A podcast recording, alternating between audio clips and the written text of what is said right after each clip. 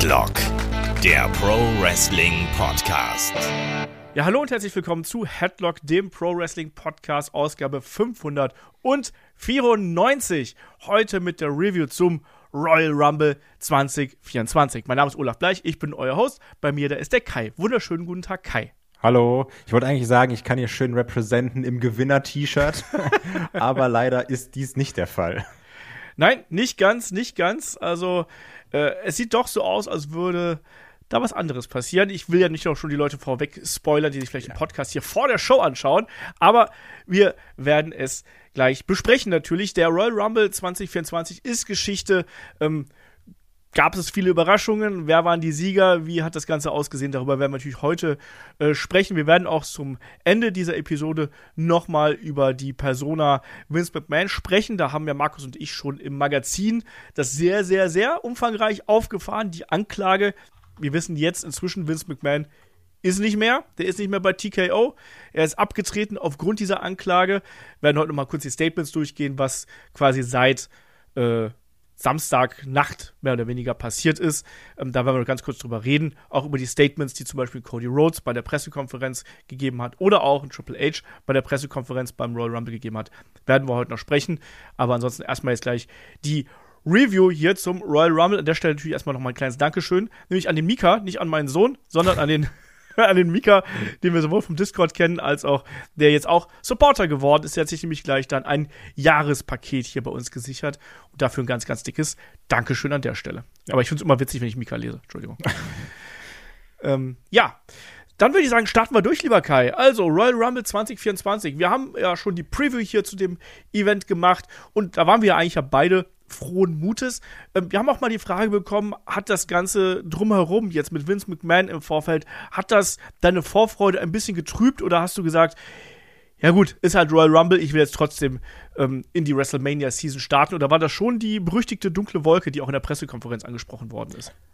Also ich habe natürlich trotzdem mega Bock auf den Rumble gehabt, auch allein aufgrund der Tatsache. Ne? Ich gehe zu Chris, da wird dann schön äh, gute Laune Cola getrunken, Pizzaschnecken gefressen. Man kann auch auf dem Discord da mit den Leuten schreiben, weil du weißt, Rumble ist auch ein Event, da ist auch im Discord viel los, da ist auch viel Hype da. ja. Ähm, nichtsdestotrotz, es war schon auch komisch, weil natürlich hat das so ein bisschen die Stimmung getrübt, weil es ist, es ist jetzt auch nicht nur eine, eine Kleinigkeit, eine Lappalie, wo du sagst, ah ja, das ist jetzt so ein bisschen blöd, keine Ahnung, sondern das ist jetzt ja schon was Heftiges gewesen, was Dolles gewesen. Und natürlich auch, man muss ja auch sagen, wir haben im, in der Preview spekuliert, das große Aufeinandertreffen im Rumble Lesnar Gunther, ne?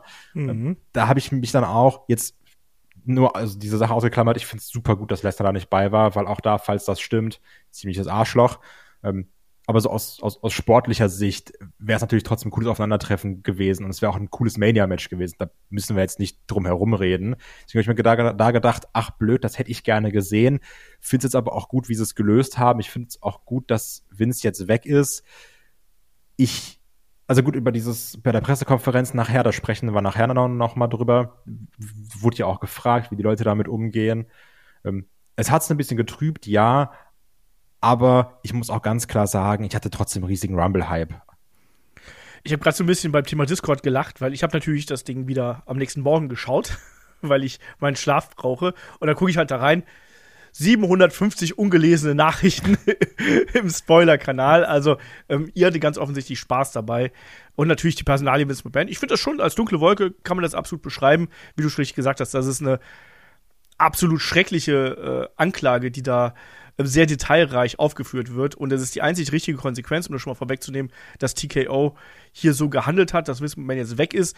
Die Statements von Vince McMahon, die hier veröffentlicht worden sind, sind übrigens ebenso widerlich, muss man ja an der Stelle mal sagen. Ähm, es ist vollkommen richtig, dass man ähm, Vince McMahon los ist und dass wir ihn auch nicht mehr wiedersehen werden. Ich glaube, damit ist jetzt diese Grenze auch überschritten, weil ja. an dem Punkt, wo wir jetzt sind, wissen wir auch, nee, das war alles auch nicht mehr im beiderseitigen Einverständnis, diese Anklagen häufen sich inzwischen. Ähm, und es geht nicht nur über ein paar Jahre, sondern es geht wirklich über Jahrzehnte. Und sprich, da fügen sich langsam die Bilder immer stärker zu einem Bild zusammen und da kann man auch nicht mal sagen, haha, das ist mal ein Ausrutscher gewesen, sondern hier geht es wirklich um ganz, ganz widerliche Machtspiele, die hier gespielt worden sind, um das Ausnutzen von Hierarchien und das Ausnutzen von ähm, Abhängigkeiten innerhalb eines Unternehmens. Und das ist ganz, ganz klar absolut zu verurteilen und das ist der einzig richtige Schritt, den man jetzt gegangen ist, Vince McMahon hier loszuwerden. Es gab ja da natürlich auch einen wirtschaftlichen Aspekt hinter, dass er auch zum Beispiel Slim Jim schon gesagt hatte, nee, also damit wollen wir nichts mehr zu tun haben und die sind dann erst im Nachgang wieder an Bord gegangen. Wir müssen auch sagen, dass ja. ohne diesen Druck, ne, also das, das klingt zwar hart, aber auch da Geld regiert die Welt, ne? Und aufgrund diesem, diesen wirtschaftlichen Drucks musste man dann auch noch mal schneller reagieren. Ne, weil man hat ja schon häufig gesehen, wie dann Sachen auch schon mal so ein bisschen noch ausgesessen wurden. Man hat mal ein, zwei Tage länger gewartet, aber jetzt eben auch mit TKO, ne, sind natürlich, gut, WWE war auch an der Börse, aber ist nochmal ein viel, viel größeres Unternehmen, da steckt nochmal viel, viel mehr hinter. Und es ist eben nicht mehr nur noch die Vince McMahon Company. Und ich finde es auch gut, dass man da reagiert hat. Ich finde es auch super gut, dass Slim Jim da entsprechend Druck gemacht hat als, als Sponsor, muss ich auch ganz klar so sagen. Dass man auch sagt, ja, ne, also es ist vielleicht auch ein bisschen schwierig jetzt zu sagen, dass da wenn man ganz knallhart und ekelhaft ist, da ist dann auch Geld eher der äh, Driving Factor als die Moral, ne? Weil die sagen dann, ja gut, Geld regiert die Welt und wenn uns jetzt die Sponsorengelder flöten gehen, nichtsdestotrotz ist es gut, dass reagiert wurde. Ja, absolut richtig und äh, soll sich das bewahrheiten, was da in der Anklage äh, vorgegeben wird, ähm, oder angegeben wird, vorgegeben ist ein falscher Begriff. Ähm, ich hoffe, dass Vince McMahon ähm, aufgrund der ganzen Geschehnisse in den vergangenen Jahren und den ganzen äh, Dingen, die jetzt da zum Vorschein gekommen sind, ähm, nicht nur seinen Posten hier verloren hat, sondern dass er auch einfach strafrechtlich ähm, absolut zur Rechenschaft gezogen wird für das, was er verbrochen hat und dass da auch wirklich er ähm, die rechte Strafe bekommt und sich nicht rauskaufen kann zum Beispiel. Das hoffe ich auch, dass das nicht einfach so geschehen wird. Aber ist auch möglich, aber wie es dann eben weitergeht, Untersuchungen, das werden wir garantiert noch in den kommenden Monaten genauer beleuchten. So, ganz kurios, wir kommen jetzt dann zum Royal Rumble und wir starten hier eigentlich gleich mit dem Opening-Video und immer Hulk Hogan. Auch ein, ein guter Mensch, oder? Ja, natürlich. Also, ich glaube auch, das ganze Geld, was er bekommen hat, hat er natürlich auch gespendet, weil der Mann hat natürlich das größte Herz, hat noch nie was Falsches gemacht. Ja, es war ein Hulk Hogan-Intro-Video. Ne, gibt bestimmt, es kann, von mir aus können das auch Leute cool finden. Ne? Ich finde Hulk Hogan kacke. Ich brauche dann auch nicht, wenn es jetzt jemand cool findet und sagt, ach toll, und ich verbinde damit irgendwas, emotional Kindheit. Was, was soll ich da jemanden verurteilen? Aber ich, ich mag ihn nicht bei mir sind es halt wirklich diese zwei Herzen. Ne? Ich gucke ja zum Beispiel aktuell noch mit dem Markus Holzer zusammen in den Golden Years. Wir schauen jetzt ja durch die alten Pay-Per-Views durch, durch die Anfang der 90er und sowas. Ey, und da ist ein Hulk Hogan halt so präsent und du guckst dir das an, denkst, boah, war das geil, das in deiner Kindheit zu gucken und dann zugleich, naja, weißt du jetzt inzwischen mehr über Hulk Hogan. Und dann hast du eine entsprechende Meinung inzwischen auch über ihn, über das, was er gesagt hat, über das, was er getan hat. Und dann denkst du dir, okay, eigentlich wundert es mich, dass TKO mit dir noch zusammenarbeiten möchte, aber anscheinend jetzt im Hinblick auf diese 40 Years of WrestleMania, die wir jetzt eben dann haben, auf das große Jubiläum, macht man das noch ich finde es unnötig. Ich finde, da gibt es auch äh, bessere Leute, die man sich da als Repräsentationsfiguren nehmen könnte. Nichtsdestotrotz. Mich zum Beispiel. zum Beispiel, genau. ähm, nichtsdestotrotz, also, er hat dann noch, uns den nochmal durch das äh, Royal Rumble-Prinzip geführt und natürlich gab es dann am Ende auch den äh, Spruch, ne, What you gonna do when the Royal Rumble runs wild on you? Na, wieso auch nicht? Ähm, und natürlich, das muss man auch ganz klar sagen, schon im Vorfeld stand hier der Royal Rumble ganz klar unter den, ähm, unter dem Eindruck zweier Stars, die hier angetreten sind bei den Männern, das waren natürlich äh, CM Punk und Cody. Ähm, die waren ja auch bei Social Media omnipräsent. Also, ich weiß nicht, wenn du mal auf Facebook oder Twitter geguckt hast, am laufenden Mann. CM Punk, CM Punk besucht Cora Jade im Café nach ihrer OP. CM Punk trainiert mit NXT-Talent. Äh, CM Punk spricht über seine Reise. Cody Rhodes macht dies, ist bei Jimmy Fallon und so weiter und so fort. Also, die Geschichte stand hier schon mal eindeutig im Vordergrund und hat einem dann auch schon mal so einen gewissen Weg gewiesen, wo es hier hingeht, oder Kai? Ja, klar, absolut. Ähm, mag ich aber auch, wie man das mitnimmt. Weil, also, ne, wie oft habe ich schon gesagt, wenn WWE eins verstanden hat, dann ist es Social Media Präsenz oder generell auch Medienpräsenz. Ne, wenn du jetzt auch sowas sagst, wie in irgendwelchen Late-Night-Shows auftauchen, das macht Sinn, das ist rund. Ich mag auch, stand jetzt dieses ganze CM Punk Cross NXT Ding, dass er da viel macht. Ich glaube auch, dass ihm das sehr gefällt da auch bei NXT zu sein, auch da Punk gibt ja auch gerne sein Wissen weiter. Vielleicht kann man das hier ein bisschen besser kommunizieren als bei AW. Ähm, ich, mir gefällt das. Ich finde find das gut. Sieht ja ganz so nach aus, ne? Also er scheint sich da mit den Leuten blenden zu verstehen, er hat gute Laune. Der soll ja auch ansonsten ein umgänglicher Typ sein, das darf man auch nicht vergessen, ne? Also er soll ja ansonsten auch echt, wenn er, wenn er nicht gerade verletzt und irgendwie in seine Ehre gekränkt ist, soll der ein relativ umgänglicher Mensch sein. Also von daher, ähm, ja, ich finde das ganz interessant, weil das wirklich so ein Kontrastprogramm natürlich zu dem ist, was er eben nach, bei, bei AW dann zuletzt gewesen ist. Und da war am Anfang war er ja auch zufrieden. Wir werden sehen. Gehören auch immer zwei Seiten zu, glaube ich. Ja, ja, natürlich. Ähm, wir werden aber sehen, wie die Geschichte natürlich weitergeht. So, wir äh, steigen ein in die Show und äh, bekommen erstmal einen neuen Gastkommentator, einen Special Guest Commentator hier, neben Corey Graves und Michael Cole. Ähm, es ist nicht Kevin Patrick, der ist entlassen worden. Ähm, aber, aber es ist äh, Pat McAfee, lieber Kai. Ja, es ist Pat McAfee. Äh, Chris hat sehr abgekotzt, weil er ihn gar nicht mag.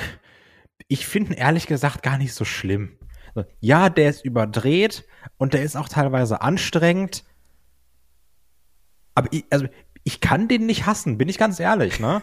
Und ich, ich kann verstehen, wenn man seinen von mir ist auch gespielten Enthusiasmus drüber findet. Manchmal mag ich es aber auch.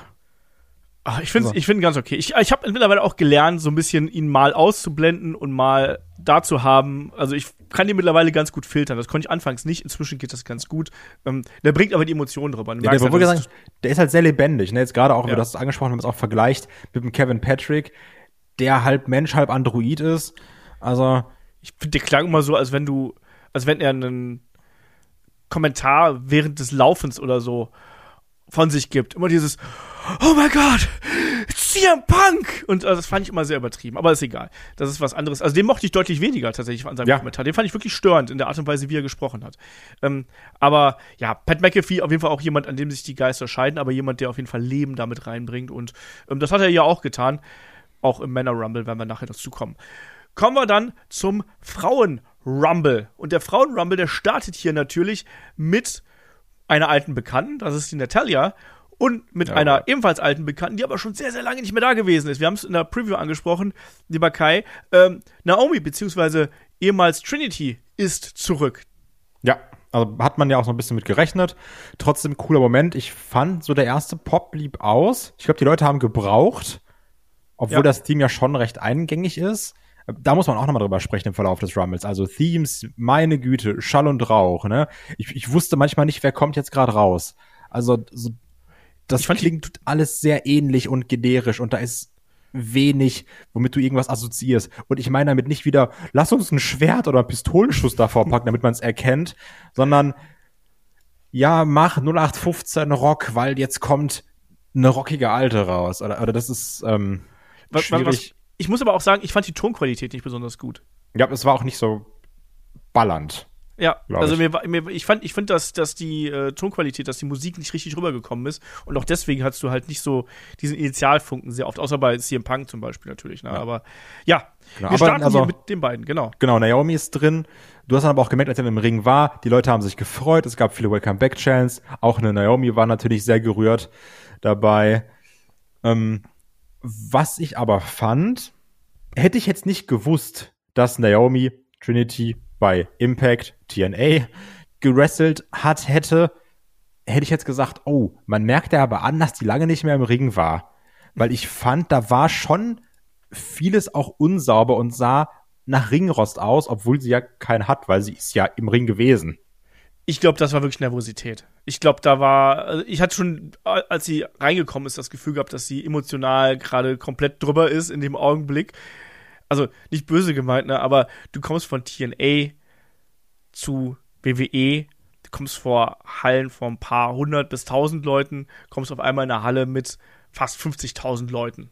ja, hat AJ 2016 auch geschafft, hat auch nicht verkackt. Aber der war vorher noch bei New Japan, wo der, äh, wo die, wo die 10.000 Leute und mehr im, ja, im äh, Tokyo Dome, Tokyo also, Dome gehabt haben. Bin ich da, dann ist die alle dreimal so laut, wie wenn ich nicht da bin. Ja, also ja. ich glaube halt schon, dass, dass die, dass das die schon sehr, sehr emotional mitgenommen hat. Ich sehe es genauso. Da waren ein paar Geschichten dabei. Ohnehin der Frauen Rumble nicht frei von kleinen Fehlerchen. Äh, schöne Grüße an Maxine Dupree und ihre Headsetter-Versuche, die sie da gestartet hat. Danke an Bailey, dass sie den Move komplett alleine gemacht hat. ja, genau. Ähm, nein, aber bin ich komplett bei dir. Wir haben ja dann auch hier ähm, so ein paar kleinere Aktionen hier schon gesehen, auch die Konter, ne, dann auch diesen, ich hab's, äh, ein, ein Slide and Split Spot genannt, ne, also diese, diese typischen Kombinationen, erst mit dem Slide ausweichen und dann eben ähm, noch den Split hinterher es war auf jeden Fall schon mal ein ganz guter Einstieg in den Rumble, finde ich, auch wenn alles nicht sauber gewesen ist. Und dann Nummer drei sollte dann nämlich auch schon die von dir angesprochene Bailey sein. Und die bekommst du natürlich dann hier mit zwei Babyfaces zu tun und ist sofort so ein bisschen in der Defensive. Auch da gibt es mit ähm, Trinity, mit Naomi hier ein bisschen Koordinationsprobleme. Da soll es ja so einen Satisfaction Bulldog von äh, Naomi geben, der auch so ein bisschen daneben gegangen ist. Ja, und dann am Ende geht es dann äh, dieses Bündnis, das hält auch nicht allzu lange und irgendwann gehen dann quasi Bailey und Natalia dann auf ähm, Naomi los, versuchen die zu eliminieren. Da kann man eigentlich schon weiterspringen. Ne? Das ist ohnehin was. Hier werden die, ja. die Ringe sehr oft aufgefüllt, muss man sagen, oder? Also wir haben immer so Phasen, wir haben, wir haben selten Phasen gehabt, wo, wo einer, oder auch beim Männer Rumble oder eine hier, so allein im Ring ist, sondern wir haben oft diese Phasen, wo einfach reingeworfen wird, reingeworfen wird, reingeworfen wird und einzelne Eliminierungen stattfinden. Ja, das stimmt. Ähm, man muss trotzdem auch sagen, Bailey ist sehr over gewesen. Ne? Ja. Also die Leute hatten viel Bock auf Bailey. Nummer vier war dann Candice LeRae, wo ich sage, ich mag die wirklich gern auch, aber du hast auch da gemerkt, bei der Crowd, das ist komplett egal, dass ja. die rausgekommen ist. Ne? Das ist eine gute.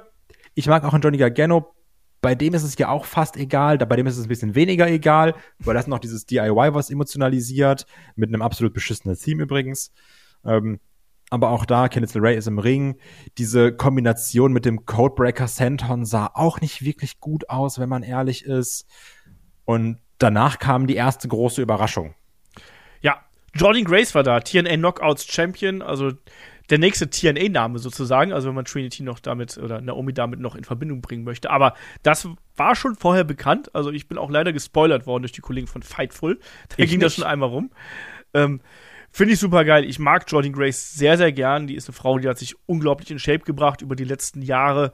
Ähm, die hat einen Look und ja, die wird auch über kurz oder lang, glaube ich, bei WWE landen. Und sie hat sich ja hier auch gut angestellt. Die Reaktion war auch gut. Also du hast gemerkt, dass da viele Fans dabei sind, die sie kannten, oder Kai? Ja, also Jordan Grace ist ja auch, gerade was die Frauendivision im generellen Wrestling angeht, ein großer Name, auch ein bekannter Name.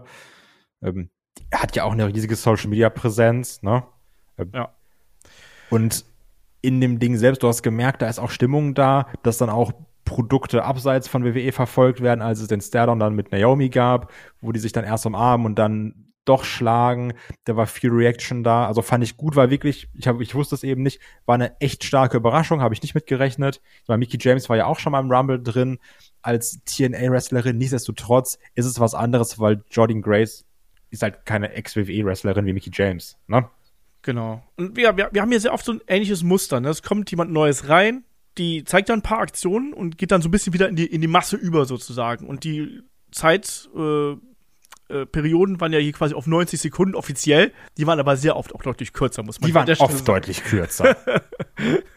ja. oder, oder man macht einfach nur den Entrance und dann macht man nochmal 40 Sekunden hinten dran. Ne? Aber ähm, deswegen, also, es ist jetzt nicht so, es ist nicht dieser krasse Finisher, Signature Overkill gewesen, den wir früher gehabt haben, sondern eher so zwei, drei große Aktionen und dann ging es eben weiter. Die Nummer 6 war dann in die Hardware, die auch hier erstmal quasi jede äh, angegriffen hat. Gab unter anderem Spinebuster gegen äh, Bailey und dann hat sie natürlich auch hier mit Candice LeRae dann auch schon einen, äh, eine Partnerin quasi im Ring gehabt. Da gab es einen äh, gemeinsamen Slam auch gegen Bailey und ja, da wurde dann auch schon mal ein bisschen gejubelt. Ne? Und Nummer 7 war dann Asuka. Und da haben wir natürlich jetzt quasi dann zwei Teams eigentlich. Also Bailey und Asuka, Team Damage Control. Und dann haben wir natürlich auf der anderen Seite noch hier äh, Indy und Candice. Und man hat aber auch gemerkt, das finde ich, hat man ganz gut verkauft, dass Bailey sich nicht gar nicht so sicher gewesen ist, auf welcher Seite Asuka ste steht, weil sie war ja schon so, ja, ein bisschen zurückhaltend in dem Augenblick. Ja, genau, das auch an der Mimik gesehen, dass sie dann nicht ganz sicher war, hm, was halte ich jetzt davon?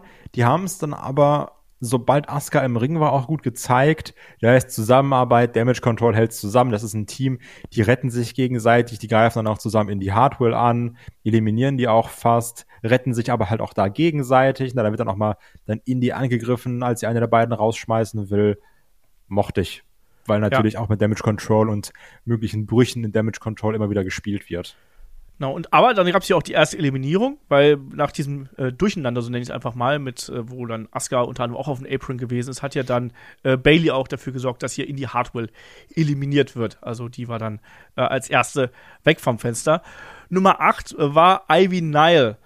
Ähm, ja, die war da, hat erstmal Rana unter anderem gegen, gegen Bailey gezeigt, der Dropkick äh, gegen Asuka dann auch da ein paar Unsauberkeiten, ähm, ein Slam gegen Naomi, der nicht ganz gut durchgegangen ist, auch dann mit Natalia, die Interaktion mit ihr auch nicht ganz sauber. Auch da hat man die Nervosität gemerkt, oder? Ja, absolut.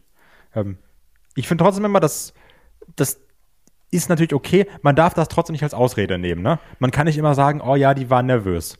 Man muss auch sagen, ja, war gebotcht, war kacke. Weil auch, da kommen wir gleich zu, Maxine Dupree auch nervös. Nichtsdestotrotz, du bist halt da im Ring, ne, von mir aus, ich gebe dir einen Pass, du bist nervös, okay, ne? Ja. Aber einmal kannst du das machen. Beim Ja, nächsten also- Match dann abliefern.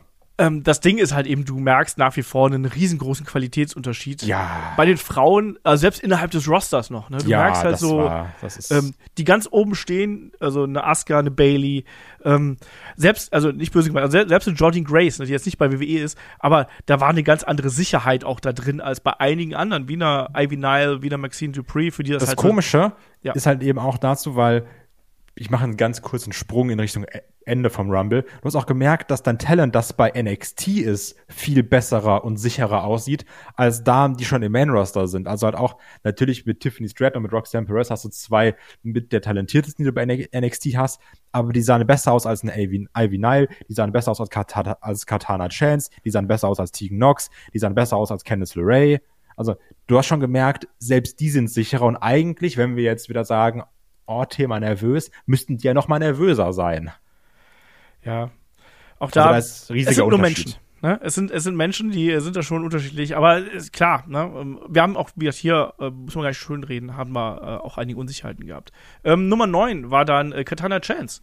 Und äh, die hat natürlich dann erstmal äh, ordentlich Tempo hier ins Geschehen gebracht mit schnellen Kicks und schnellen Ausweichmanövern, wird dann aber relativ schnell von äh, Jordan Grace gestoppt und ähm, Jordan und ähm, Nile haben da so einen haben da so einen, so einen doppelten Stalling-Suplex-Spot gebracht. Also beide hatten quasi dann äh, eine Gegnerin, hier im Fall war es äh, Katana und Candice, hatten die dann im Suplex und haben sozusagen ihre Kräfte gegeneinander erprobt. Das fand ich ganz nett so als Zwischenspot, muss ich sagen. Ja. Also gerade, weil du ja auch so Kraftaktionen in einem Frauenrumble als seltener siehst. Ne? Ich sag mal, jetzt bei einem Bobby Lashley erwartest du es ja fast. Und äh, auch da darf man auch nicht unterschätzen, die, die Stärke von Ivy Nile ist ja wirklich beeindruckend. Absolut. Ja, und du musst ja auch, äh, was dann als nächstes kam, kam Bianca Belair rein. Ähm, und da habe ich mir halt auch gedacht, so, da muss man jetzt auch ein bisschen Star Power reinbringen, weil es ist, es, ich finde, dass das Match, das plätscherst du so ein bisschen vor sich hin. Das war alles nett anzuschauen, aber da fehlt noch so ein bisschen der Wumms. Ähm, auch eine Bailey ist jetzt ja niemand, die sich so in den Vordergrund wrestelt, gerade in so einem Rumble-Match. Ne? Die ist halt körperlich nicht der Typ dafür und auch von der, von der ganzen Charakterveranlagung passt die da nicht so dazu. Ähm, und dann brauchst du natürlich jetzt hier jemand wie, wie eine Bianca Belair Kai. Und die hat ja dann auch wirklich ordentlich Tempo hier reingebracht. Ja, genau, also schon fast zu viel Tempo für sich. Muss man da ganz klar sagen, dass sie da beim In-Ring-Kommen fast hingefallen ist. Aber auch da, du hast gemerkt, da war da eine ganz andere Dynamik drin, ne? Die greift natürlich erstmal jeden an, legt sich auch mit jedem an, da gibt's Slams, alles Mögliche. Ähm, fand ich gut. Also, das hat auch, wie du gerade sagst, das Match auch gebraucht an Ja, der Stelle, ja. finde ich.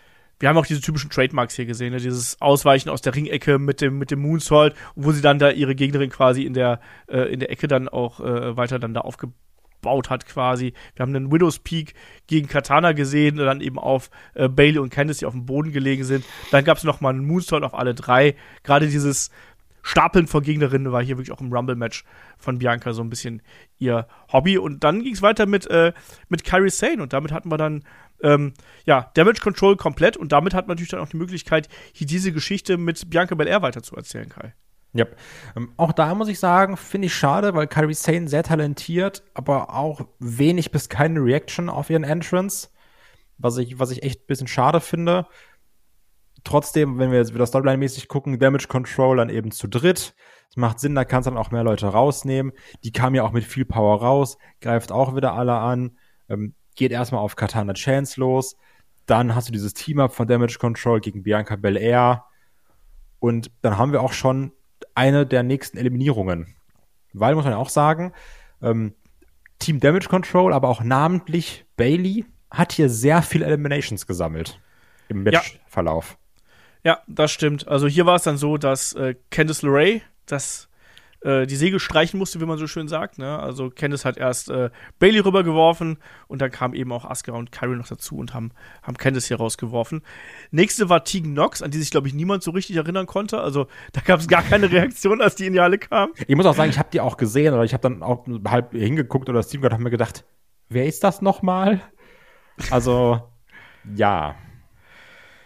Genau, und hier ging es dann einfach, einfach weiter, ne? Also äh, Katana dann mit dem äh, äh, kurz rausgerollt, äh, nachdem sie einen Chokeslam kassiert hatte ähm, von äh, Tegan Knox. Ähm, Tegan und Natalia als Tag-Team-Partnerinnen haben dann hier gegen Jordan Grace kurz zusammengearbeitet, haben sich dann nochmal, ja, umarmt, aber diese Freundschaft sollte nicht allzu lange währen.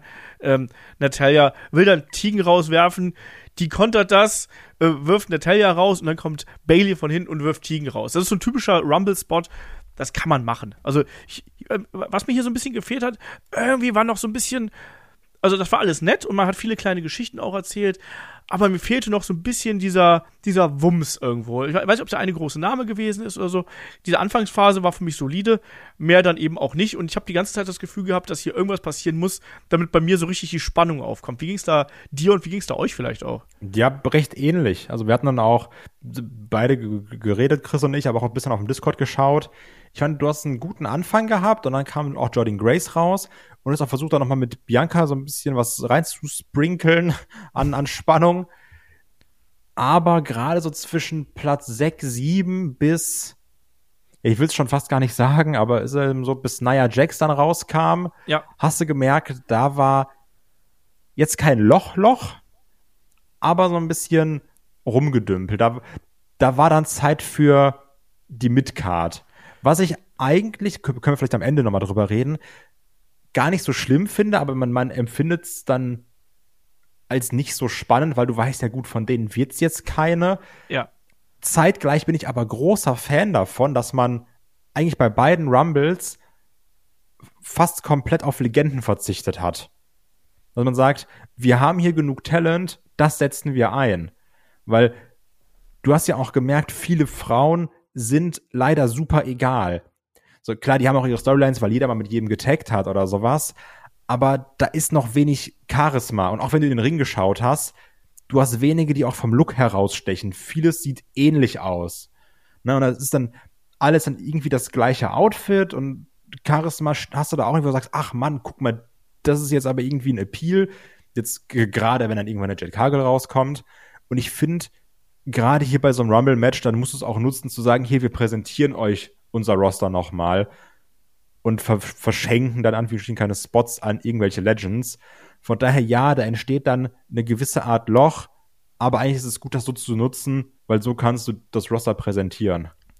Ja, und das hat man ja, wie ich finde, auch mit Caden Carter und Katana Chance zum Beispiel ganz gut gemacht. Nummer 13 war dann ja äh, Caden Carter, sodass wir das Team komplett hatten, die ehemaligen Women's Tag Team Champions. Wir hatten ja bei SmackDown den Titelwechsel an die Kabuki Warriors. Ich finde es übrigens doof, dass man diesen Namen wieder aufgegriffen hat, aber ist egal. Ähm, ich mag den irgendwie nicht. Ähm, obwohl ich Asuka und äh, Kairi Sane sehr, sehr mag. Ähm, nichtsdestotrotz hat es mich sehr überrascht, dass hier Katana und Caden Asuka rausgeschmissen ja. haben. Und zwar so schnell, oder? Ja, Deutlich. das hat mich auch sehr gewundert, weil ich dachte, oh, mit Damage Control macht man mehr oder Damage Control selbst schmeißt sich irgendwie raus. Hm, weil es ist eine große Eliminierung, die sie hier Katana und Caden geschenkt haben. Macht aber auch Sinn, weil sie haben ja auch die Tech-Belts an die verloren. Also greift die Feder auf, lasst den Rumble weiter laufen. Ah, ihr habt uns die Belts genommen, dafür schmeißen wir dich aus dem Rumble raus. Macht Sinn. Ja, trotzdem natürlich Asuka eigentlich als Einzelwrestlerin deutlich, deutlich über einer Caden Carter, über einer Katana Chance. Ähm, trotzdem, ähm, hat man ganz gut gemacht hier und hat war, war für mich ein Überraschungsmoment. Also habe ich auf jeden Fall vom Fernseher gedacht, oh krass. Ähm, Nummer 14 ist dann Chelsea Green und hier, der hat man ja wirklich mehr als nur eine Geschichte erzählt. Also zum einen hat man diesen Gag gehabt am Anfang, als sie dann reinkam. Ähm, zuletzt hat sie ja diesen, ja, 5-Sekunden-Rekord gehabt, also die Frau, die am kürzesten drin gewesen ist. Und das hat man hier direkt aufgegriffen, dass ja hier äh, Bianca sie sofort wieder rausschießen wollte. Das fand ich ganz nett so als Einstieg. Ja, also die hat ja auch, also da merkst du, die hat ja trotzdem eine gewisse Ausstrahlung. Also jetzt nicht, dass du sagst, ach man, da kommt jetzt ein Star raus, aber die bringt schon irgendwas mit. Und sei es nur, dass du denkst, oh, die ist so dumm, witzig, nervig. Ja. Und damit hat sie schon mal vielen was voraus die ist unterhaltsam und hat natürlich dadurch auch ein bisschen Wiedererkennungswert. Ne? Also die hat so eine gewisse Personality, die ist nicht 100% ernst und du kriegst eben Leute auch einfach durch Humor begeistern und das ist eben, die ist halt so ein bisschen clumsy, clumsy Beauty und dazu ist sie noch ein bisschen nervig einfach in ihrem Charakter ähm, und das passt hier ganz gut dazu. Und dann finde ich aber, haben wir eine Sequenz gehabt, die hat mir richtig gut gefallen und da habe ich mir gedacht, da hätte ich schon Lust drauf, das mal zu sehen. Also diese Sequenz zwischen äh, Jordine Grace und ähm, Bianca Belair, wie die beiden sich das da gegeben haben. Abschluss dann eben mit dem KOD aufs Apron und Jordine ist dann raus. Raus. raus. ähm, da habe ich mir gedacht so, ah, come on, also Jordine Grace gegen Bianca Belair, da hätte ich schon Bock drauf. Ja, besonders weil sie auch wirklich zwei so Powerfrauen sind, die ja Kraft haben bis zum geht nicht mehr. Ich habe mich auch erst ein bisschen geärgert, dass Jordine Grace so egal raus ist, weil die war 20 Minuten drin, hat aber nicht so super viel gemacht, wenn man jetzt ehrlich ist in diesen 20 Minuten. Hab mich dann aber gefreut, weil sie wurde ja schon spektakulär eliminiert. Also ja. das ist jetzt nicht einfach nur übers Seil geschmissen, sondern es gab eben den KOD auf die Ringschürze, auf den Apron, auf den härtesten Teil des Rings. Und danach kann man dann auch mal rausfliegen. Das war cool, das war eine starke Aktion. Das finde ich dann okay.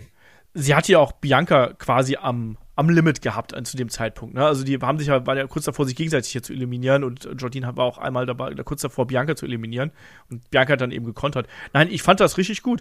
Und ähm, es hieß von Fightful, dass äh, Jordine wohl hier Backstage gut aufgenommen worden ist, dass sie sich auch gut verhalten hat und ey, kannst du mir sagen, was du willst, ne? Nach so einem Auftritt, die wird ganz oben auf der Liste äh, stehen, ne? Sobald der Vertrag ausgelaufen ist oder so, werden sie die rüberholen.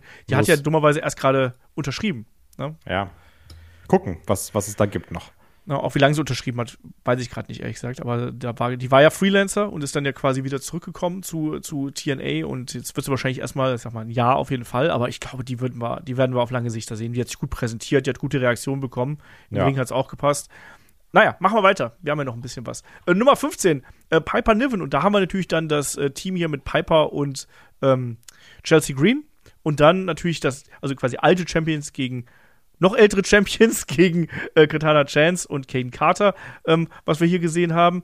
Ähm, die haben dann nämlich erstmal äh, Chelsea rausgeworfen scheinbar, aber Piper Niven hat sie dann ja aufgefangen und hat ja dann so ein bisschen gespielt, so, ha, lass ich dich jetzt fallen, lass ich dich jetzt fallen und ja, Piper Niven hat hier durchaus den ersten Powerhouse-Spot hier im Match gehabt, oder? Ja, also ganz klar.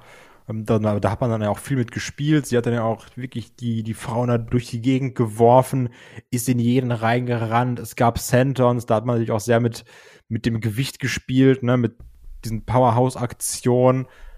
Und ich finde, man hat sie auch gut dargestellt. Natürlich ist es dieses klassisch klischeehafte, die dicke Person ist im Rumble dann schwierig, ne, wie wir es halt schon gesehen haben. Mark Henry, Big Show, Omis später, so die, die, Großen, die Schweren kriegen irgendwie ihre Spots. Aber was ich mag, eine Piper Niven ist dabei auch noch relativ athletisch. Fand ich gut. Ja, ja, ja. Nächste war, war Xia Lee. Ähm, und wir haben dann wirklich auch eine ganze Zeit lang gehabt, wo jetzt hier ähm, Piper Niven und Chelsea wirklich im, im Fokus gewesen sind. Natürlich auch im späteren Verlauf ein bisschen cartoonisch, um es mal so zu sagen. Also auch da wieder, wieder ganz witzig. Aber ähm, die haben hier schon eine kleine tragende Rolle innerhalb dieser ähm, ich sag's mal, Mid-Card-Phase gespielt, muss man ganz klar sagen. Ich springe jetzt mal so ein bisschen weiter hier, ne, weil de facto passiert jetzt hier nicht so viel ne, in nee. dieser Übergangsphase. Deswegen, da kommt 17 ist Selina Vega, ähm, darf auch ihre Aktion logischerweise zeigen. Macht ihr Cosplay, keine Ahnung, was es war. Ja, was? Ich, ich habe kurz überlegt, ob es der, der Vulture aus, äh, aus dem Marvel-Universum sein soll. Wahrscheinlich ist es irgendein Anime und ich weiß es nicht. Schreibt uns mal. Ich habe es auch nicht mehr nachgeguckt, leider. Schreibt ja. uns gerne mal. Ähm, äh, genau, äh, 17 Selina Vega, 18 Maxine Dupree. Ach Gott. ja, das trifft ganz gut. Also, ähm, äh, sie war bemüht. Ähm, dieser Headsetter-Spot mit Bailey, der, der tat schon weh. Also, ja. da wusste man nicht genau, äh, soll sie da geschwungen werden oder nicht. Und dann haben sie es nochmal gemacht, da sah es auch nicht besser aus. Also, das also, sah doch, schon, sah schon besser aus beim zweiten Mal, was beim ersten Mal gar nicht geklappt hat. ja, da ist Bailey halt dann durchgerollt, aber ja. naja. Äh, genauso auch, es gab ja auch so, so einen kombinierten Move ähm, von Selina Vega und Bianca Belair. Da ist ja quasi, äh, hat Bianca Selina auf den Rücken der vorgebeugten Piper Niven gesetzt, sodass die quasi einen Code Red zeigen konnte. Da hat die noch ein bisschen Schubs gegeben. wurde A nicht gut eingefangen von der Kamera und sah auch nicht ganz rund aus. Naja. Nee, war Ähm, nix. Nee.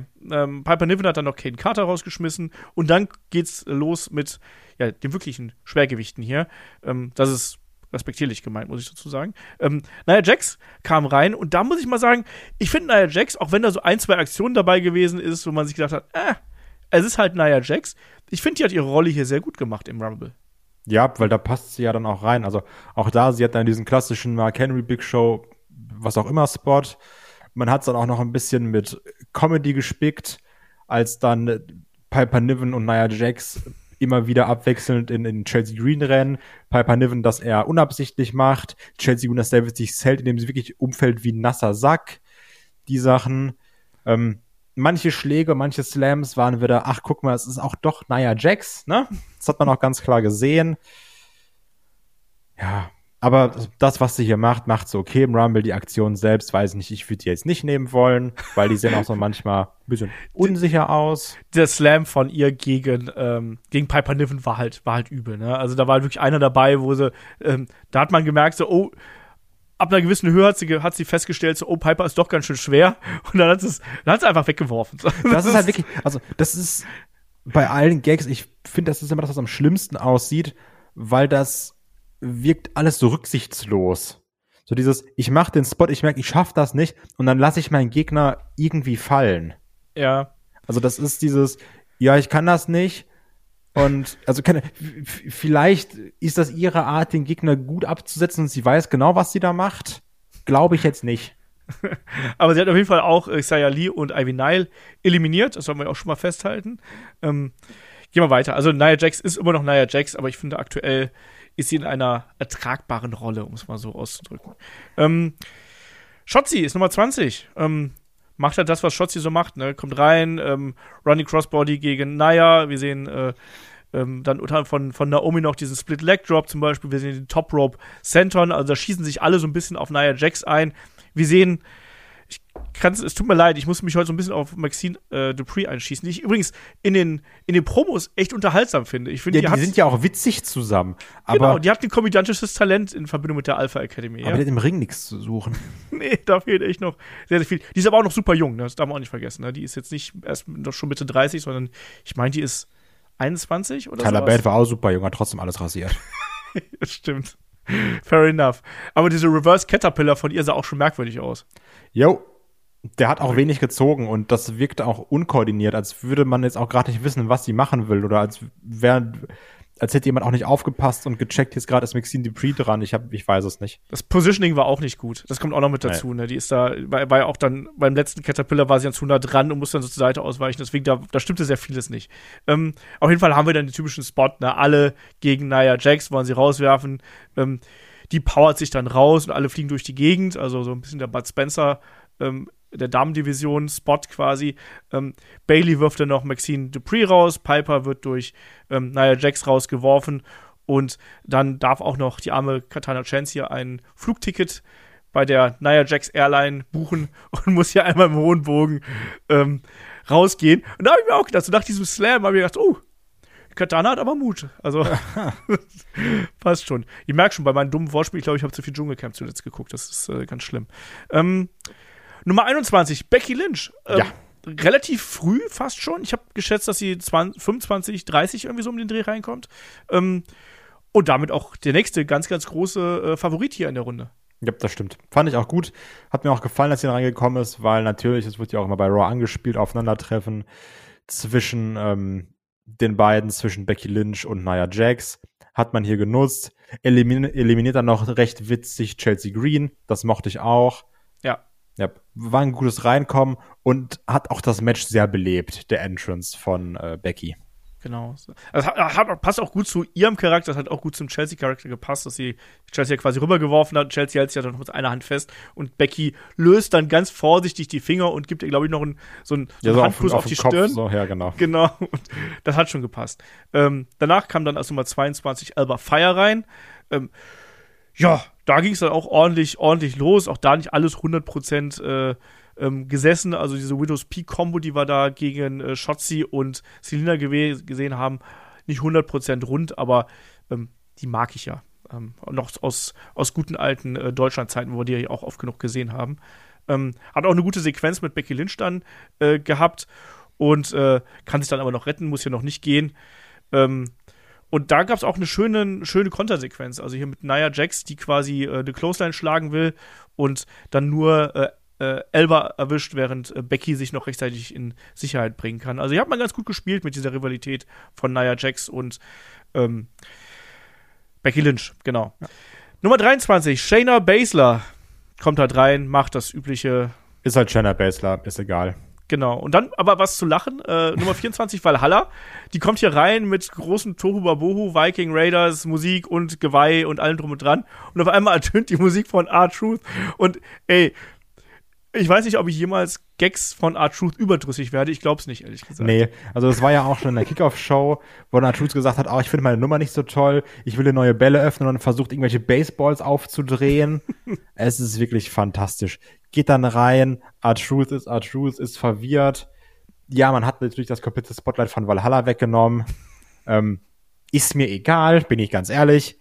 Ich mochte es, ich fand's witzig. Dann wusste man auch, ah, okay, Nummer 24 im Männer Rumble ist schon mal vergeben für unseren R-Truth. Ich kann da nichts gegen sagen. Ich liebe das. Ich liebe R-Truth. Der ist fürs Herz unhatebar. Ja, das war auch wirklich, es war wirklich einfach witzig und auch sowas gehört in den Rumble, finde ich. Du hast so ein ja. langes Match, da darf auch Comedy ähm, absolut mit rein. Und auch, dass dann, dass der Pierce ihn rausschmeißt und das war gleich so, das hier ist der Frauen-Rumble. Du bist im Männer-Rumble. Und weil Haller die sich aufregt und natürlich sofort rausgeschmissen wird. Und wenn ich es richtig mitbekommen habe, jetzt die neueste, schnellste Eliminierung ist, oder? Weiß ich, ist es nicht zeitgleich mit Chelsea ja, beide fünf Sekunden? Beide fünf Sekunden, ja. Ja, mal gucken, was, was uns die Numbers-Promos sagen werden. Wir werden sehen. Ähm, Nummer 25 ist dann Michin. Kommt hier rein, erstmal schöner Tornado DDT. Ein echt schöner Tornado DDT. Der sah richtig gut aus, ja. ne? Springboard und so. Ähm, Naomi eliminiert derweil äh, Alba Fire, weil Naomi ist auch noch drin. Die war sehr, sehr lange mit dabei. Ähm, auch viel mit Rumlegen gearbeitet. Das war die klassische Rey Mysterio 2006er Performance. ja, so ein bisschen. Eine Bailey auch super lange drin, ne? dürfen wir auch nicht vergessen. Ne? Also, äh, die war dann Abschluss, zum Abschluss noch ein bisschen länger dabei, aber Naomi über eine Stunde im Match und Bailey sogar noch ähm, eine Minute länger. Ähm, Nummer 26, äh, Zoe Stark. Bei ihr habe ich mir nur gedacht, so, ach guck mal, wenn, wenn eine Frau vielleicht so vom Charakter her ein bisschen blass wirkt, dann kriegt sie halt auch eine Gesichtsbemalung einfach. ähm, egal. Äh, Springboard Dropkick gegen Michin haben wir hier. Wir haben einen schönen Rana-Konter gegen Selina. Ein Code Red soll es geben. Äh, stattdessen gibt es aber dann den ähm, Kirafuda Clutch von Shayna Baszler insgesamt finde ich, hat die hier eine ganz gute Leistung gebracht.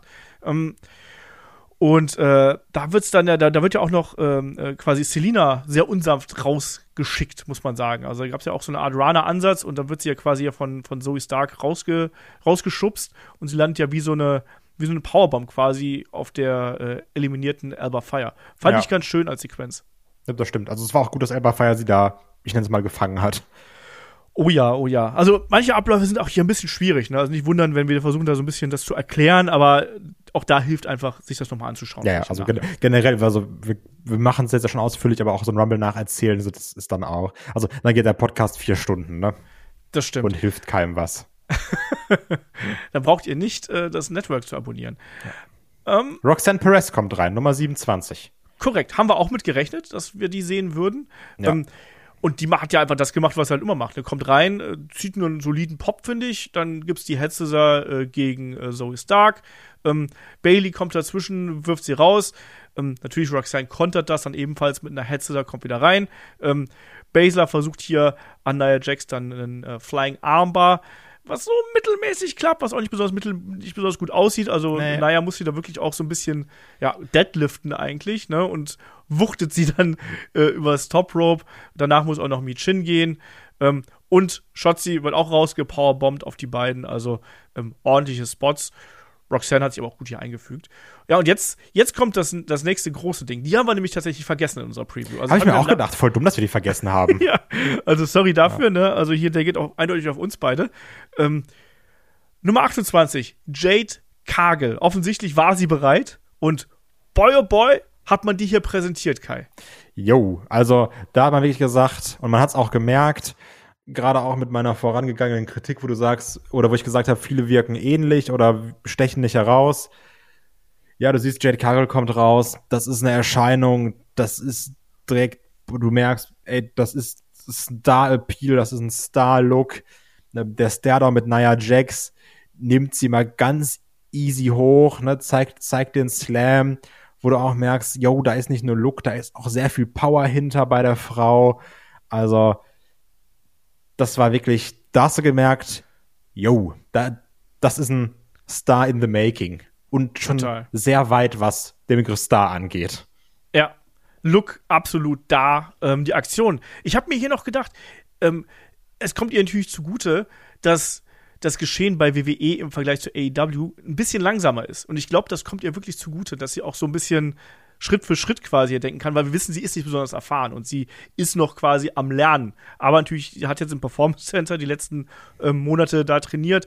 Ähm, ich finde, die hat hier toll ausgesehen. Ne? Auch dieser, äh, diese Art und Weise, wie sie dann ja Nia Jax ähm, rausgeworfen hat, ne? wo sie dann ja quasi den, den Cesaro gegen Big Show Spot gehabt hat. Also sie hat sie ausgehoben zum Slam und hat sie dann ja übers Top Rope geworfen. Ja. Ähm, und dann stand sie da neben Becky und ich habe mir gedacht, krass. Ja. Krass, krass, krass. Also, ne, auch, auch, dass der Rumble in dem Augenblick stillstand. Ne? Also, das muss man auch mal sagen. Ne? Man hat ihr hier so viel Zeit gegeben, dass sie sich auch präsentieren kann, ohne dass sie die ganz, also, dass sie jetzt auch da noch viel machen musste, irgendwie hektisch sein musste, sondern sie hat einfach nur gestanden und gesagt, ja, das bin bin ich, ich. gerade, Ja. genau. Komplettes Spotlight auf Jade Cargill.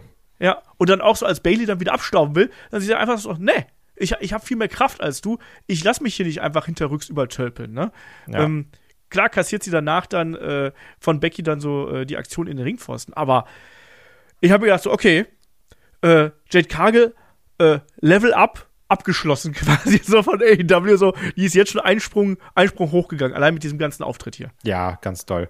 Als Nummer 29 kam dann Tiffany Stratton raus und ich hatte mich auch gewundert, ich habe mir gedacht, die muss ja auch noch kommen. Und ich finde, das kann man ein bisschen kritisieren an Frauen Rumble. Man hätte diese letzten, also ab Nummer 27, das hätte man besser aufteilen können. Pack eine Roxanne Perez ein bisschen früher rein, pack eine Tiffany Stratton ein bisschen früher rein, weil die letzten vier waren dann ja quasi die Überraschungen. Und ich glaube, es hätte dem Spannungsbogen oder ja, der hat doch schon so dem Spannungsbogen oder wie man darauf reagiert, besser getan, hätte man das so noch ein bisschen mehr verteilt. Ja, Denn, zugleich ähm, muss ich sagen, hatte ich an den letzten 10, 15, 20 Minuten, also mal 20 Minuten hier vom Rumble, massiv viel Spaß. Ja, ja, die waren so, ja, weil man da auch alles aufgefahren hat, ne? Genau, genau, Und genau. Das ist das Problem, weil der Mittelteil ist schwächer, weil du dir alles für den Schluss aufgehoben hast, ne? genau. Also, Aber dafür war das Ende war halt richtig geil. Und dadurch Ja. bist du halt auch kopfmäßig natürlich in der, äh, in der Retrospektive da. Das, das war ein richtig geiler, Rumble. Ja, genau. Das ist, so, so, so funktionieren die Leute. Weil man muss es ja auch sowieso sagen, gerade wenn, wir haben es schon auch angesprochen, wenn man Rumbles nachguckt, so, der Mittelteil ist immer ein bisschen schwach. Es gibt wenig, wo du sagst so, Mann, also am besten gefallen hat mir 5 bis 15. So, das war die geilste Stelle. Das ist halt selten so, ne? Das Weil, stimmt. weil natürlich, klar, Anfang und Ende müssten ballern und das haben sie hier gemacht. Tiffany Stratton kam rein. Tiffany Stratton sah sehr, sehr gut aus in ihren Aktionen. Also die Swanton sah picture perfect aus. Ne? Jeff Hardy wird sich freuen, wenn er da noch so springen könnte. ähm, dann immer dieser Cartoon Alabama Slam, was auch eine coole Aktion ist. Aufeinandertreffen dann halt mit Roxanne Perez. Also wirklich viele Sachen. Man hat äh, aufgegriffen, auch, ne? dass Die- sie schon, wollte ich gerade sagen, Ja. die, die Fehde auch mit Becky hatte. Die sind wieder aufeinander getroffen. Das war wirklich ein rundes Ding. Das hat sehr viel Spaß gemacht. Und dann natürlich Nummer 30, wer wird's? Ich mag auch sehr, dass WWE damit spielt, jetzt zu sagen, wir warten immer noch zwei Sekunden, Ja, wenn der Countdown gut. abgelaufen ist. Und ich hatte dich auch noch gefragt, ah, was ist mit einer Liv Morgan? Sehen wir die wieder? Ja, und es war Liv Morgan. Ja, und das Geile war, ich habe hier gesessen und dachte mir so, weil wir hatten auch vergessen, über eine Mercedes Monet zu sprechen, weil die sehen wir beide nicht bei WWE. Und ich habe mir gedacht so, ach du Kacke, was ist, wenn jetzt Triple H auf einmal noch so den Hasen aus dem Hut zaubert, noch ein Ass aus dem Ärmel fischt und irgendwie Sascha Banks oder Mercedes Monet hier zurückbringt. Und dann war es in Anführungsstrichen nur Liv Morgan, die hast du ja angesprochen. Ähm, ich hatte aber auch ein bisschen den Eindruck gehabt, dass die Leute sich da noch was Größeres fast schon versprochen hatten, oder? Also, da waren solide Reaktionen, aber es war Ja, jetzt weil nicht es die, so. Nummer, ja, weil's die Nummer 30 ist, ne? Und du kennst Ja. halt die Leute. Ja. Also auch, deswegen fand ich es auch sehr gut, dass man es im Männer Rumble mit Sami Zayn gelöst hat, weil Sami Zayn, da sagt dann jeder, ach, guck mal, da ist uns Sami Zayn. So, den, ne, den, den kannst du nicht hassen. ja. Und deswegen ist das eigentlich immer auch ein undankbarer Spot, weil denken, hä, wieso ist jetzt nicht der Undertaker da? das ist, ne? So sind Leute eben. Aber Liv Morgan kommt rein, kriegt trotzdem auch eine gute Reaction. Ist jetzt nicht dieser, oh mein Gott, wer ist denn jetzt da rausgekommen Moment. Aber es war rund, hat Spaß gemacht, auch gute Aktion und generell auch die Final, jetzt nicht mal nur die Final Three, sondern auch, ich weiß gar nicht, die, die Final Six oder sowas. Das war gut. Und da hast du auch gemerkt, so in der Main Event Riege, da sieht's gut aus in den nächsten Jahren. Ja, auch gerade als du jetzt dann diese Spot gehabt hast, zum Beispiel da, als äh, Jade Cargill und Bianca Belair sich quasi gemessen haben, ne, wo es dann diese Press Lamps gab, wo Jade hat äh, Becky hochgepresst und äh, Bianca hat Liv hochgepresst und nachdem die beiden die weggeworfen haben, gab es dann diesen Staredown zwischen den beiden. Also ich weiß nicht, wie es bei dir ist, aber ich hatte da Gänsehaut. Ich fand das so gut. Die beiden haben, das, das war so ein geiles Bild von den beiden hier zu sehen. Und genau das, was du sagst. Auch, es gab ja dann auch nach dem Rumble-Match, ne, gab es ja dann noch diesen Schwenk, wo dann auch die ganzen letzten Teilnehmerinnen noch da rumgesessen haben. Da habe ich mir auch gedacht, okay, das, ist, das sind die nächsten Jahre hier, ne? Mit Tiffany, ja. mit Jade, ähm, mit einer Liv Morgan, von mir ist noch mit einer Roxanne Perez dabei.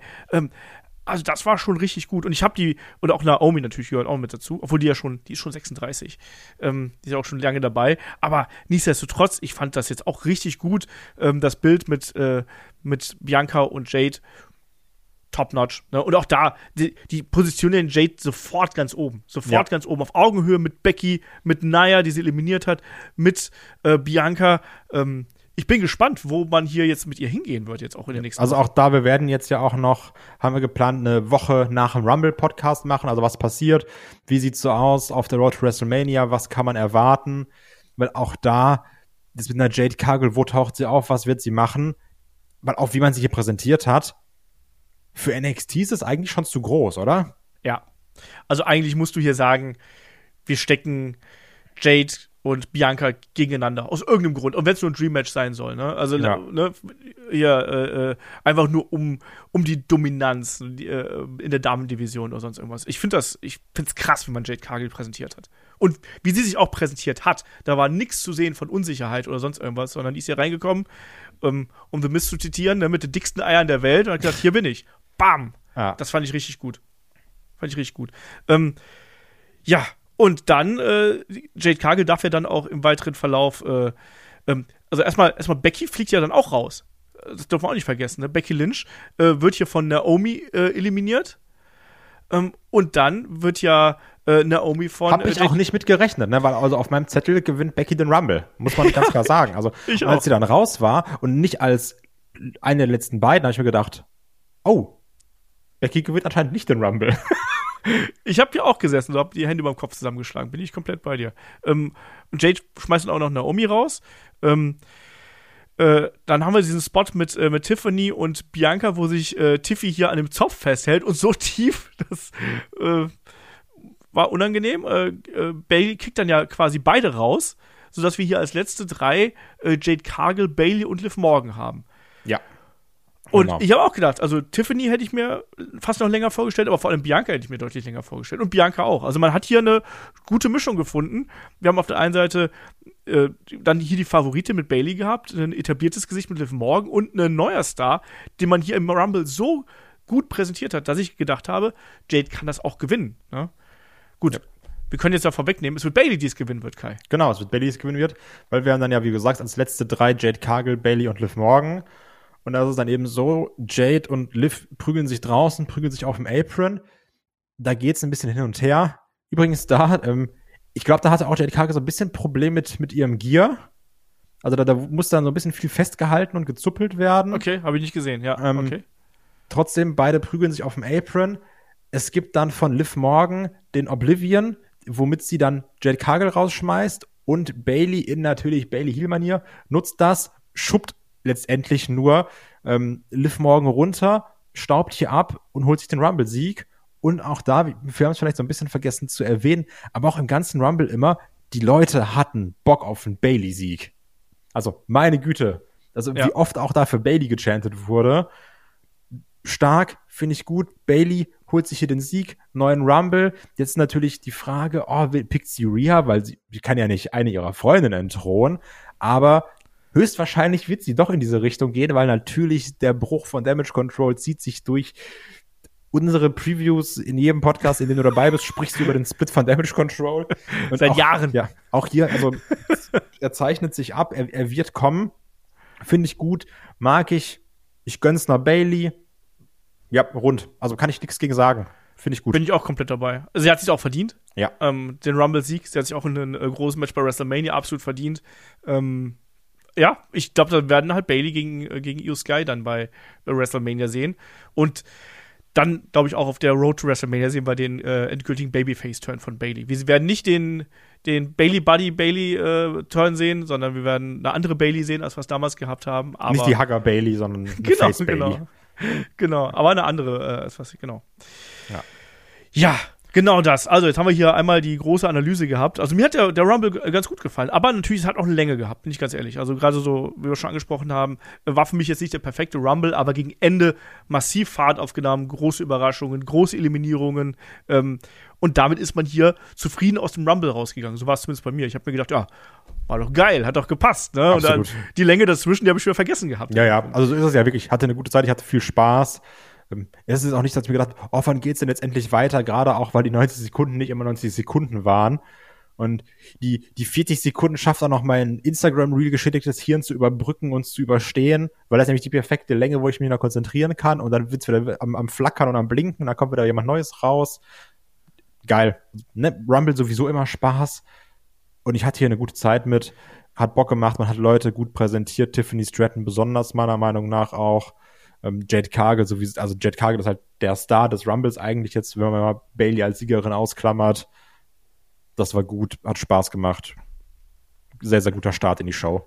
Ja, das hat absolut gepasst und ich finde, nach so viel Emotionen, nach so viel Feuerwerk und Überraschung, da muss man sich auch mal was zu trinken holen, muss eine kleine Pause machen. Deswegen haben wir an der Stelle nochmal ähm, eine kleine Message von unseren Freunden von Holy. Ihr wisst, Holy, das sind ähm, Energy Drinks, das sind Ice und das sind Hydrations. Und Kai, ich weiß nicht, wie es bei dir ist. Gab es bei dir eigentlich Vorsätze fürs neue Jahr? Ich meine, der Rumble ist der erste äh, PLE im neuen Jahr. Auch da Vorsätze sind gemacht. Aber wie sieht es da bei dir aus? Ja, mehr, mehr Pumpen, ne? Und zum Pumpen gehört natürlich viel trinken, damit ich dann für meinen Rumble-Spot irgendwann fit bin, ne? Die, die, die Gunther-Transformation irgendwann durchziehen kann. nee, aber ist ja so eine Sache natürlich. Verschiedenste Vorsätze haben dann die Leute, die dann sagen, oh, ich möchte irgendwie dann doch mal mehr trinken oder gesünder, weniger Zucker. Ne? Leute machen dann irgendwie Dry January oder ich kann auch Leute, die sagen, ich verzichte im Januar auf Zucker komplett. Und das kannst du dann auch machen, wo du sagst, okay, ich habe aber trotzdem Bock auf was Süßes, dann nehme ich Ersatzprodukte, nehme eben Sachen, die keinen Zucker drin haben, die aber trotzdem dann süß sind. Und da hast du dann auch mit den Drinks von Holy, egal ob du sagst, ah, ich habe Bock noch ein bisschen auf Koffein nebenbei oder auf normal so eine Art Eistee oder dann eben auf so Hydration Drinks da hast du dann, glaube ich, ein sehr großes Spektrum, auf das du zurückgreifen kannst. Ja, das ist halt auch so schöner an den ganzen Sachen von Holy. Da ist kein Zucker drin, ähm, da ist auch kein Taurin drin zum Beispiel. Ähm, jetzt die Hydration-Sachen, die sind ja relativ neu. Ähm, da sind dann äh, ISO-Getränke. Ähm, auch da, das ist dann auf, auf äh, Pflanzenbasis und ähm, sind Elektrolyte und Mineralien drin, also auch da gut für den Sport geeignet. Und da gibt es jetzt halt äh, zum einen neue Sorten. Also ich kann die gerade mal hier wunderbar in die Kamera zeigen. Wir haben einmal Cranberry und wir haben Pearl, also Birne. Ich finde Pearl klingt immer so komisch. Ähm, und äh, sehr, sehr, sehr, sehr lecker. Und vor allem auch da an dem Punkt, es ist auch günstiger, ne? Du kriegst hier aus so, einer, aus so einem Ding kriegst du ja äh, Dutzende von äh, Portionen mit dabei. Und äh, damit ihr da euch so ein bisschen reinschnuppern könnt, gibt es natürlich dann auch die Möglichkeit, so ein Starter-Set zu holen und zum Beginn des Jahres nicht nur, dass ihr gesünder leben könnt, weil kein Zucker und auch vegan übrigens, darf man auch nicht vergessen. Ähm, da gibt es jetzt äh, ein neues Starter-Set und zwar das Starter-Set Deluxe. Und das ist natürlich dann ganz besonders fett. Und wir kennen die anderen Starter-Sets, die waren ja immer mit ähm, ja, sozusagen monothematisch, mal Starter-Set für Eistee, äh, Hydration oder Energy. Das heißt, man musste sich da entscheiden. Kai, das neue Starter-Set, das ist so ein Komplettpaket quasi und das ist obendrein noch bis Ende äh, Februar im Angebot. Genau. Also da habt ihr dann einmal alles drin. Da sind dann 43 verschiedene Portionen, die ihr probieren könnt. Also wie, wie Olaf schon gesagt hat, ihr habt Energy, ihr habt Eistee, ihr habt die Hydration-Dinger, könnt euch komplett durchprobieren dabei. Habt dann noch einen Shaker dabei, also könnt auch direkt loslegen. Und da haben wir dann auch noch unsere entsprechenden Codes, die ihr dann nutzen könnt. Entweder, wenn ihr dann Neukunde seid, mit dem Code Headlock5, da könnt ihr dann eben 5 Euro sparen als Neukunde oder Bestandskunden können dann eben mit dem normalen Code Headlock 10% sparen. Ja, voll gutes Zeug, sehr, sehr lecker und äh, obendrein auch noch äh, gesund und vor allem dann, wie gesagt, zuckerfrei und es ist auch einfach günstiger als sich normale, äh, ja, also als sich andere, andere äh, Energy Drinks hier einzupfeifen oder irgendwelche anderen äh, Sportgetränke oder Eistees. Ähm, das lohnt sich auf jeden Fall. Äh, schaut da mal gern vorbei. Die Links findet ihr in den Show Notes, beziehungsweise findet ihr dann auch bei YouTube in der Artikelbeschreibung. Und äh, ja, also ich kann, ich kann Cranberry empfehlen. Ne? Das ist äh, sehr, sehr, sehr fruchtig, wie immer. Ich mag das ja auch ein bisschen gerne. Die sind ein bisschen, bisschen herber. Finde ich echt äh, sehr lecker. Ähm, und damit, glaube ich, können wir dann hier schon mal den Sprung wagen rüber zum nächsten Match, weil natürlich haben wir noch ein paar andere Matches, nicht nur die Rumble-Matches. Genau. Gerade so die, die, wollte ich gerade noch ganz kurz gesagt haben, hier so eine lange Nacht. Ähm, auch da sind natürlich die Energy Drinks äh, hervorragend geeignet, ne?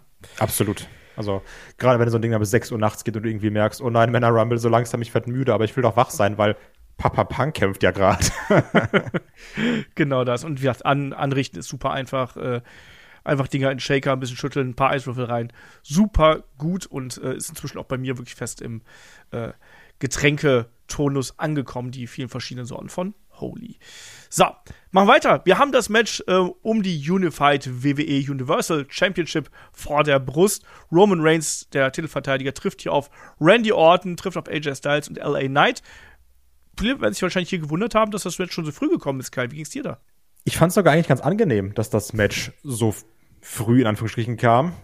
Immer Anführungszeichen immer für die Leute, die auch bei YouTube schauen. Dann sehen sie meine schönen Anführungsstriche, die ich immer mache. Weil hat mir erstmal gesagt, wir kriegen keinen The Rock.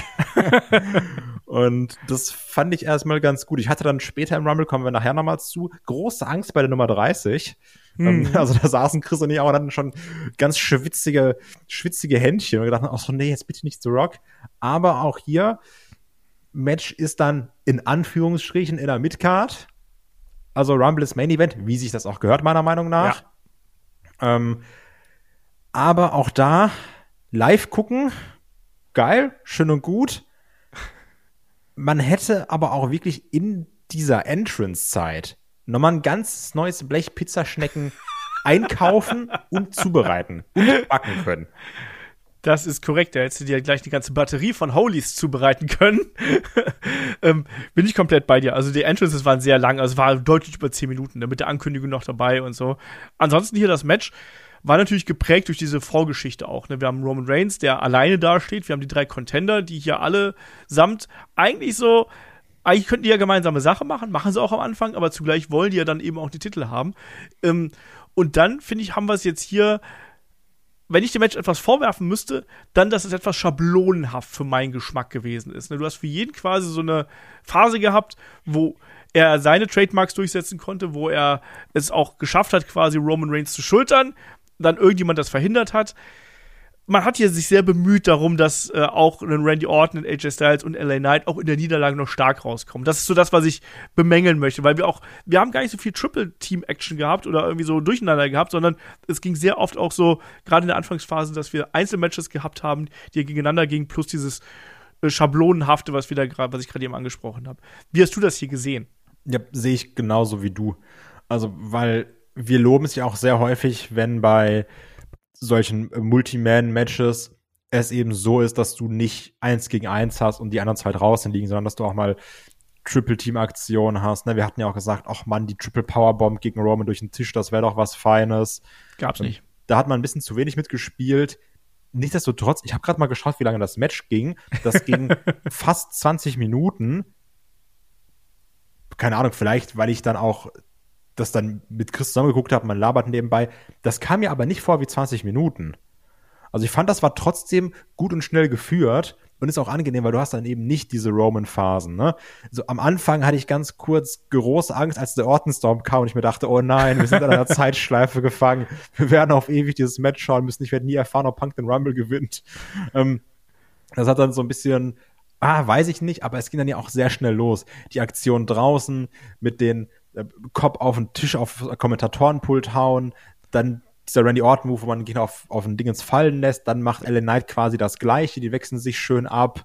Der Wettbewerb, den wir hier gehabt haben, mehr oder ja, weniger. Ne? Genau, ne? so, du, du, wer, wer, wer kriegt wen durch den Tisch gesuplext, mehr oder weniger. Ja, genau, dann auch jedes Mal das Yeah dabei, wo auch wirklich Ellen Knight den Kopf von Randy da 20 Mal auf den Tisch haut. also, das war wirklich spaßig.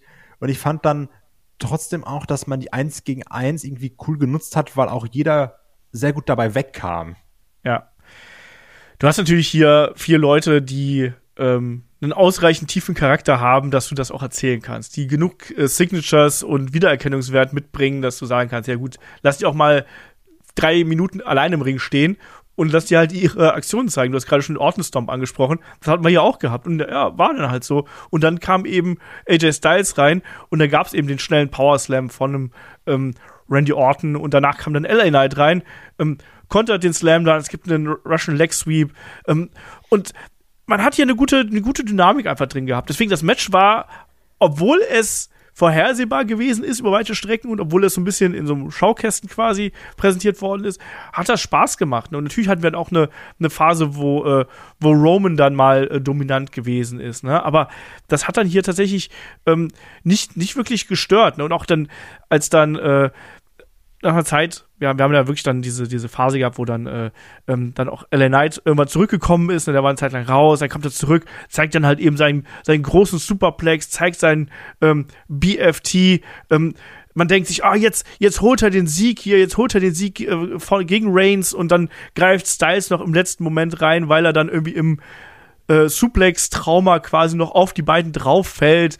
Ähm, ich habe ein bisschen Sorgen zwischendurch gehabt, ich weiß nicht, ob es dir da auch so geht, ähm, dass sich Randy Orton verletzt hat ähm, oder angeschlagen gewesen, weil der sich schon sehr merkwürdig zwischendurch die Schulter gehalten hat. Boah, aber er hat es so, sehr gut verkauft. Habe ich gar nicht drauf geachtet, wenn ich ehrlich bin. Okay. Ich habe jetzt aber auch nichts gelesen.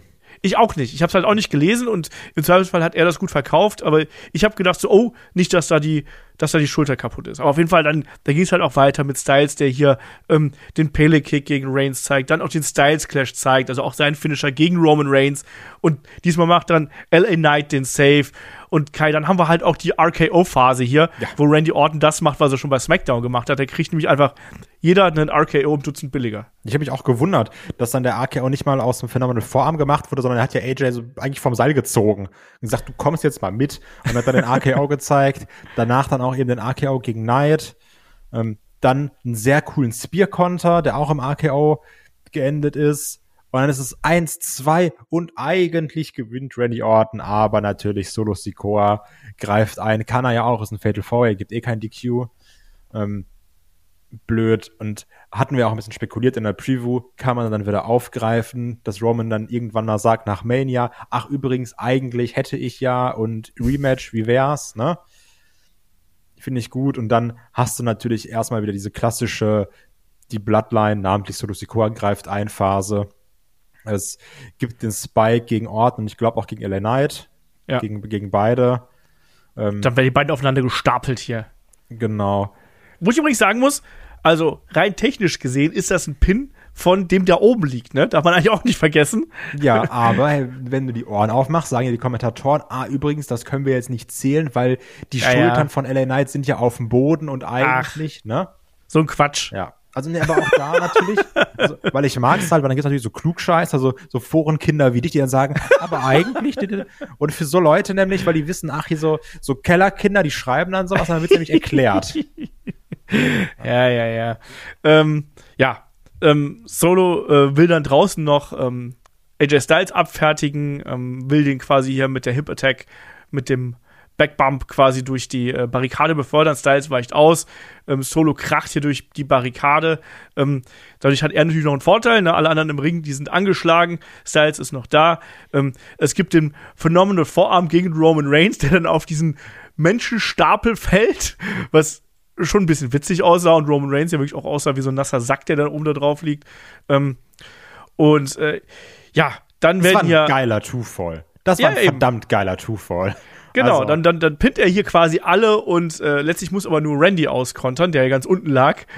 Und äh, der, der schafft's aber dann, der schafft's aber dann. Und AJ Styles hat dann die Schnauze voll, schnappt sich einen Stuhl, zerstört damit Roman Reigns, verpasst den Stühle, Stuhlschläge in den Magen und auf den Rücken, dann auch gegen LA Knight.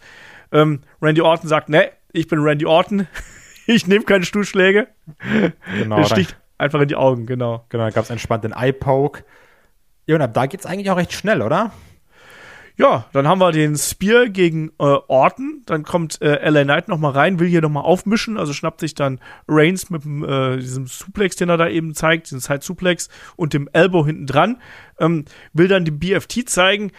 Der klappt aber nicht. Ähm, dadurch, äh, äh wie war das? Also, also ähm, LA Knight will dann den BFT ansetzen. AJ will zeitgleich zum phänomenalen Vorarm springen. Ah, Roman ja, konnte das. das aber, schubbt ja, dann LA Knight in die Seile und deswegen fällt AJ halt runter. Ne? Richtig. Und danach gibt's dann, weil AJ dann halt runtergefallen ist, gibt's den Spear. Roman nimmt den Schwung mit gegen AJ und dann eins, zwei, drei. Klares Ding. Roman hat hier, also klares Ding, mit Solo-Eingriff natürlich, ne? Ja. Ähm, Roman hat hier gewonnen kein The Rock finden wir erstmal, finde ich erstmal gut, mag ich, dass man das dann so macht. Roman hier trotzdem auch erstmal wieder mit einem in Anführungsstrichen klareren Roman Reigns Sieg. Ne, es ist natürlich, ja. eigentlich hat er verloren, aber Solo, ja, du weißt, was ich meine, ne? Ja. Sonst war es wirklich immer Solo haut zu und hier bitte mach fertig. Das hat er ja. dann jetzt hier eben nicht. Ähm, auch AJ natürlich, ne? Liebe ich, ist ja immer noch ein Platz in meinem Herzen. Der Bruder, auch dass das jetzt schon acht Jahre her ist mit dem Rumble-Debüt, ne? Es ist wirklich wild. Wir werden alle alt. Ähm, ich finde aber auch hier, AJ ist der Richtige, der da gepinnt wurde, weil Randy Orton schützt man. Es soll ja auch nochmal irgendwann das Match gegen Randy geben, weil er eben ein großer Name ist. Auch ein LA Knight wurde hier nicht gepinnt. Ich finde, lassen gehen gegen ähm, Logan Paul. Auch müssen wir gleich nochmal drüber reden. Wer weiß. Oder gegen ich, Solo. Mal gucken. Ja. Ich könnte mir auch vorstellen, dass es bei Mania vielleicht doch einen Multiman um den US-Belt gibt. Da vielleicht noch mit Kevin Owens dabei. Habe ich absolut nichts gegen. Ähm, von daher, AJ ist ja auch der Richtige, den man pinnen kann in dem Match. Tut ihm auch nicht weh. Ja, finde ich gut. Passt. Passt, passt, passt. Und AJ sah ja auch nicht, also das war ja eher so, ein, so eine, so eine Dusel-Aktion eigentlich, ne? Dieser Konter, der ihn dann da quasi vom Seil geschubbt hat und so. Ich konnte hier gerade meine eigenen äh, Notizen nicht mehr genau äh, entschlüsseln.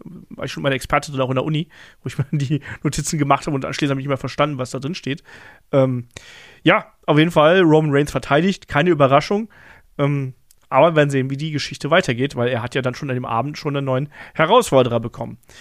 So, es geht dann äh, weiter ähm, es gibt ein bisschen Werbung mal wieder, ne? die Experience, WWE Experience in Saudi-Arabien, dann äh, NXT Vengeance Day am 4. Februar, nächste NXT PLE.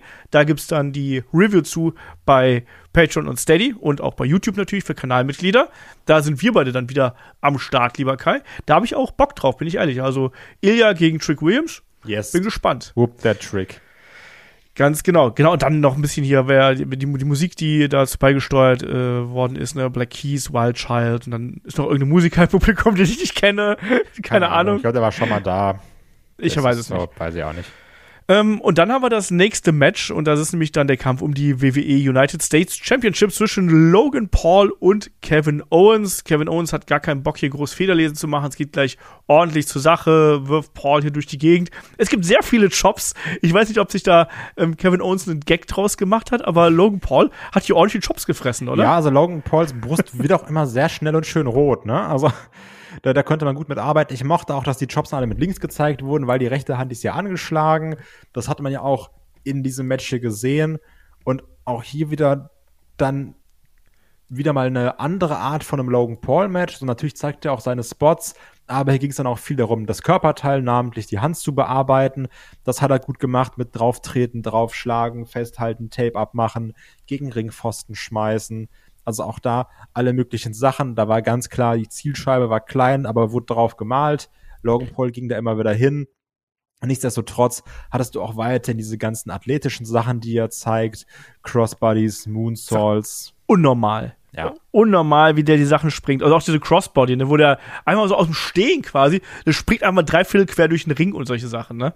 Ähm, wir sagen es immer wieder, Logan Paul, schmieriger Typ, aber im Ring Athletik, dem kannst du halt nichts vormachen. Ne? Das Absolut. kannst du, kannst du halt sagen. Aber auch hier auf die, die Art und Weise, wie die Geschichte erzählt worden ist, wo er dann auch mal die Hand isoliert hat, wo er sich dann quasi mit einem Knie draufgekniet hat und dann den, das Tape abgefuddelt hat und dann auf die Hand draufgeschlagen hat. Ne? Das, das hat schon so gepasst. Und dann auch die, die Aktion, die er dann noch gezeigt hat, Uppercuts, diesen Split Leg Drop.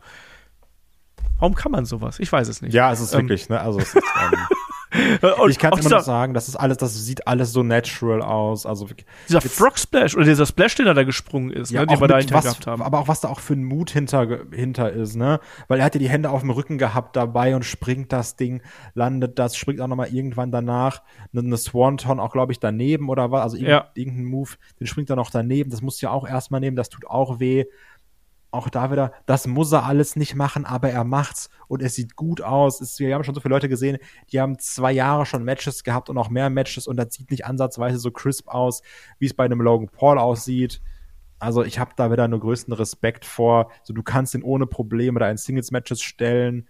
Und von mir aus kann er das auch dann zehnmal vorher üben. Nichtsdestotrotz, das ist vernünftig und das ist nicht, ah, der hat mal mit einem gearbeitet, das war gut. Der sah gegen Roman gut aus, der sah im Rumble gut aus, der sah in Tech-Matches gut aus, der sah jetzt gegen Kevin Owens gut aus, der sah gegen Rollins gut. Also es ist nicht mehr, wo du sagst, ah, der hatte mal einen, der hat den gut durchgezogen oder sowas. Ne? Ja, ja, ja. sondern ey, das ist super stark. Und dann nimmt er auch die, die großen Bomben da, ähm, dieser äh, Fisherman's Brainbuster aufs Knie, den er da von Kevin Owens noch nimmt, wo ich mir auch denke, ach du meine Güte, ich würde mir alles brechen, reißen, wehtun, keine Ahnung was. Auch den großen äh, Suplex quasi von oben, ne, diesen Fisherman's Buster von ganz vom Top Rope, den er, den er kassiert hat, ne. Ja, stimmt. Da hat man, also, man hat ja auch, eine, wie gesagt, man hat ja eine, eine solide Geschichte erzählt mit der Hand, mit Kevin Owens, der dann immer wieder von unten kämpfen muss, der sich hier rausarbeiten muss, der dann auch seine Chancen hat, natürlich einen, äh, also er versucht dann halt per Superkick, versucht die Popper Powerbomb, versucht den Stunner, das geht aber auch nicht durch. Und dann greift äh, Paul dann eben zu seiner äh, Allzweckwaffe, nämlich der titanenverstärkten Hand, die er nun mal hat, und will da zu, zuschlagen. Ähm, Und dann, das Finish, ich glaube, Kai, das ist das, worüber man am meisten reden kann, weil das war wirklich hier ein Match, das war in Ordnung. Das war jetzt nicht Weltklasse, aber es war in der Position, wie es hier auf der Karte gewesen ist, absolut angemessen und war ein gutes Match, was die beiden ge gezeigt haben. Das Ende ist sicherlich was, worüber man streiten kann, weil da kommt ja irgendwie so ein Kumpel aus der Entourage, so wurde es ja beschrieben, der, der heißt Jeff angeblich, ich habe keine Ahnung, wer es ist. Kommt da mit Ja. dazu und macht da ein bisschen Aufstand, dann werden Securities reingeholt, dann kommen Waller und Theory noch dazu, ähm, dann gibt's im, im, äh, im Ring großes Durcheinander und Theory gibt dann eben äh, Logan Paul hier die Brass Knuckles, also den Schlagring. Erstmal gibt's hier ein Small Package für die zwei ähm, und dann kann sich eben KO hier die Brass Knuckles schnappen und kann damit dann auch zuschlagen. Also eigentlich Man glaube ich, Logan Paul erst zuhauen, ne? Ja, ja, genau. Genau, ja, das, dann fängt er das hier ab und nimmt ihn die Brass Knuckles ab. Übrigens auch, ich fand es cool, wie sie damit gespielt haben, wie dann Kevin Owens auch aus dieser Rechten rauskam. Weil das war ja, wie du gesagt hast, so die Waffe und du kommst stimmt, nicht ja. raus. Und das haben sie ja auch in der Promo aufgegriffen. Hier, du kannst damit zuhauen, aber ich stehe wieder auf. Das haben sie auch schon bei SmackDown aufgegriffen. Ähm, und es war dann hier eben auch ganz genauso. Das mochte ich auch nochmal, weil es eben Ja. auch im Storytelling sehr viel Sinn macht. Und dann natürlich die Breast Knuckles, also der Schlagring, wie es auch schon gegen Rey Mysterio war. Ne? Der Kollege schafft es dann eben nicht, der kriegt dann aber die Breast Knuckles von Austin Theory. Ähm, und dann will er zuhauen und denkst, ach man, blöd. Dann aber auf einmal nimmt dann Kevin Owens die Breast Knuckles, schafft dann selbst zuzuhauen. Und also du hättest dann auch mal Chris und mich sehen müssen. Wir saßen dann da, gucken uns so freudig an und waren, der hat jetzt gewonnen. So, hä? Kevin Owens holt sich jetzt ein US-Belt. So, geil, Kevin Owens, bester Mann. Ne? Also richtig cool. Und ich, ich weiß nicht, ob man sich, was man jetzt darüber gelesen hat im Internet. Ich, ich, keine Ahnung. Ich bin ganz ehrlich, ich fand, das war ein 10 von 10 Ende. Weil man es da geschafft hat, so heftig mit meinen Emotionen zu spielen oder mit meinen Erwartungen, wenn ich dann da sitze als Smarter bin so, hm, ja, das ist jetzt eh so und so, ne? Und dann auf einmal kann Kevin Owens zuhauen und dann denk ich, what the fuck, jetzt gewinnt doch Kevin Owens, weil Schlagring Schlag, du weißt, so das Ding ist durch, zählt bis 20, ne? Und dann pinnt er ihn eben und es war wirklich dieses, der hat jetzt gewonnen. So, was soll noch passieren? Und dann sieht aber eben der Ref den Schlagring an der Hand. Ähm, natürlich Aber- ist es, ja. Moment, ganz kurz, er hat ja nicht gewonnen, sondern es wurde ja bei zwei abgebrochen. Ja, der Ref hat genau. nur bis zwei gezählt. Nein, aber ich sag also, er hat ja für mich, hat er, Ach also, so, er hat in deinem Kopf gewonnen. ja, weil, Okay, weil ich dachte jetzt, der Ref zählt, also was soll noch passieren? Logan Ja. kickt nicht aus, der Ref zählt jetzt durch und dann eben dann kurz bevor drei ist, kurz bevor Chris dabei war, das ganze Haus zusammenzuschreien, ist dann der Ref, zeigt auf dem, auf den Schlagring, auf den ich auch gar nicht geachtet habe, weil das geht ja auch alles so schnell, ne? Und Ja. sagt, ach guck mal, da ist er, du hast damit zugehauen, bist disqualifiziert. Mhm. Und weil's, weil man da geschafft hat, mich so zu, so zu swerven, ne, ich rede nicht von äh, ähm, Swerve Strickland, aber wenn man das da geschafft hat, so auch mit meinen Erwartungen oder mit meinem smarten Ansatz zu spielen. Ich fand das überragend, das Ende. war natürlich super wüst, ne? Und war dadurch auch sehr unterhaltsam. Ähm, ich finde, also grundsätzlich, was man dem ja vorwerfen kann, so DQ-Finish bei einem Pay-Per-View ist halt immer ein bisschen doof, finde ich. Also das sollte eigentlich ein klares Ende geben. So kann man die Geschichte aber weiter fortführen. Das ist das Positive an der Sache. Ähm, ähm, Kevin Owens eigentlich sonst ein Mann der Ringschleue, äh, vergisst hier den, ähm, den Brass äh, Knuckles hier rechtzeitig wegzupacken. Naja. Heat ähm, of the moment. Ich, ja, ich weiß, ich weiß. Äh, und was man hier natürlich der, der Ref bemerkt es dann erst bei zwei. Das ist natürlich auch so ein, so ein Punkt, der ist natürlich super geil für die Dramatik. Ne? Der zählt ja durch eins und du denkst schon, ja, das geht jetzt durch. Der Ref sieht ja eh nichts. Der guckt nur auf die Schultern. Und dann äh, bei zwei, weil er noch mal kurz hochguckt, sieht er dann eben die Hand. Ich fand das fürs Drama absolut angemessen, egal ob es jetzt 100% Sinn macht oder nicht, aber es ist Drama und es geht um Emotionen. Und das hat funktioniert. Die Crowd war auch dabei. Äh, bin ich komplett bei dir. Mir hatte die Q-Sieg und diese Sache mit mit Jeff nicht ganz so gefallen. Ich finde, das hätte es nicht gebraucht, aber äh, das Ganze drumherum mit den Brass Knuckles ähm, war großes Drama und das hat, das hat funktioniert. Und man hat natürlich jetzt auch hier noch die Chance äh, offen gelassen, dass es hier eben weitergeht. Ne? Weil dann gab es ja noch nach dem Match, also Logan Paul gewinnt das Ding, ähm, dann hat ja Kevin Owens die Schnauze voll attackiert, ihn dann nochmal, schmeißt ihn nochmal in die Treppe und powerbombt ihn dann nochmal durchs Kommentatorenpult. Also hier gibt es noch durchaus die Möglichkeit, dass die Geschichte weitergeht. und nimmt sich noch einen Bonbon. Ja, das stimmt. Okay. ja, also, äh, ich fand das, ich fand das war ein solides Match, was die beiden hier gezeigt haben. Das war unterhaltsam. Ende war ein bisschen überladen vielleicht, aber. Ich fand's ähm, mega. aber hey, ich muss auch ein bisschen hier den, den nüchternen äh, Journalisten raushängen lassen. Nee, ja. aber ich finde aber auch, wenn man sich dann darüber aufregt und sagt, der sieht das aber erst da und da, dann kannst, also, dann kannst du dir alles kaputt machen. Ja, ne? ja, natürlich. Also, dann kannst du jetzt auch sagen, warum kann denn jemand 60 Minuten im Rumble sein und dann gewinnen? Also, dann, dann kannst du ja alles kaputt reden. Eben. Nein, also das, das, das fand ich auch gar nicht so schlimm. Ich finde es auch in dem Augenblick, weil du hast ja gesehen, dass der Ref dann vorher erst auf die Schultern geschaut hat und dann quasi im Zählen nochmal hochgeguckt hat und dann wahrscheinlich das hätte sehen können. Ähm, das passt schon. Das muss ich also auch im Sinne des Dramas, ich bin immer, ich bin immer dafür, wenn es gutes Drama ist und wenn es Emotionen erzeugt, machst du es richtig, wenn die Leute mitgehen. Wenn die Leute jetzt gesagt haben, boah, was ein Mist in der Halle, dann hast du was falsch gemacht. Aber in dem Augenblick hast du es richtig gemacht, weil die es Leute. Es ist halt immer noch ein gescripteter Sport, ne? Also, Eben. das Eben. dürfen wir nicht vergessen. Ja, Genau das, ne? Und deswegen, es passt schon, das Ding war unterhaltsam, es hat hier seinen, seinen Sinn und Zweck auf der Karte absolut erfüllt. Bin ich komplett dabei. Danach sehen wir übrigens, was so schöne Kooperationen mit der WWE und TKO auswirken. Nämlich, dann erzählt auch Hulk Hogan einfach mal, wie geil St. Petersburg ist oder so. Ja, ist auch gut. Ich würde auch jetzt vielleicht direkt buchen, wenn du Lust hast. Ich, ey, ich hoffe, dass wir sowas äh, zu Berlin bekommen. Das wäre so geil. Das ist von Hulk Hogan. Finde ich schön. Warum auch nicht? Ähm, ja, und dann halt noch ein bisschen Werbung. Elimination Chamber in Perth, WrestleMania natürlich. Dann gibt's die offizielle Zuschauerzahl, also 48.000 und ein paar zerquetschte sind hier dabei. Ähm, solide Zahl, also richtig krass. Also ich fand auch, dass die Halle fand ich sehr geil. Ich fand der, ich bin nicht kein großer Freund von der Bühne, aber so ich insgesamt. Finde ich kacke. Aber also insgesamt der Rest äh, von das Drumherum war schon sehr, sehr Rumble-würdig. Ja. So, Main Event Time, Royal Rumble. Rumble Match der Männer. Und wir starten ja auch gleich ganz, ganz heiß, lieber Kai, mit Jay und Jimmy Uso. Was ist denn da los? Ja, schön. Ne, Jay Uso sowieso knallt, die Leute haben Bock, die Leute gehen mit. Und ich habe es dann auch im Discord geschrieben, jetzt gibt mir Jimmy Uso und wir kriegen Jimmy Uso. Das macht Bock. Er kommt auch raus mit dem Yeet No Shirt äh, durchgestrichen. Für sowas liebe ich den Rumble. Also auch das ja. hier, die beiden, das ist auch ein WrestleMania-Match, finde ich. Das sollte man denen auch geben. Das haben die sich auch meine Güte erarbeitet, so, gibt ihm das. Auch hier, das hat Spaß gemacht. Das ging hin und her. Geil. Also ja, wirklich gut. Schön. Ja. Gute Nummer eins und Nummer zwei. Absolut. Und dann kommt Grayson Waller rein und sagt hier, hey, mit Mikro. Und äh, das ist was, das mag ich eigentlich auch immer, wenn du so Quatschkopf im Rumble-Match hast, oder? Das hatten wir früher ja. mal mit CM Punk, wir jetzt auch mit Jerry Lawler. Mit Elias. Ähm, genau. Passt für mich. Ja, macht ja auch Sinn, ne?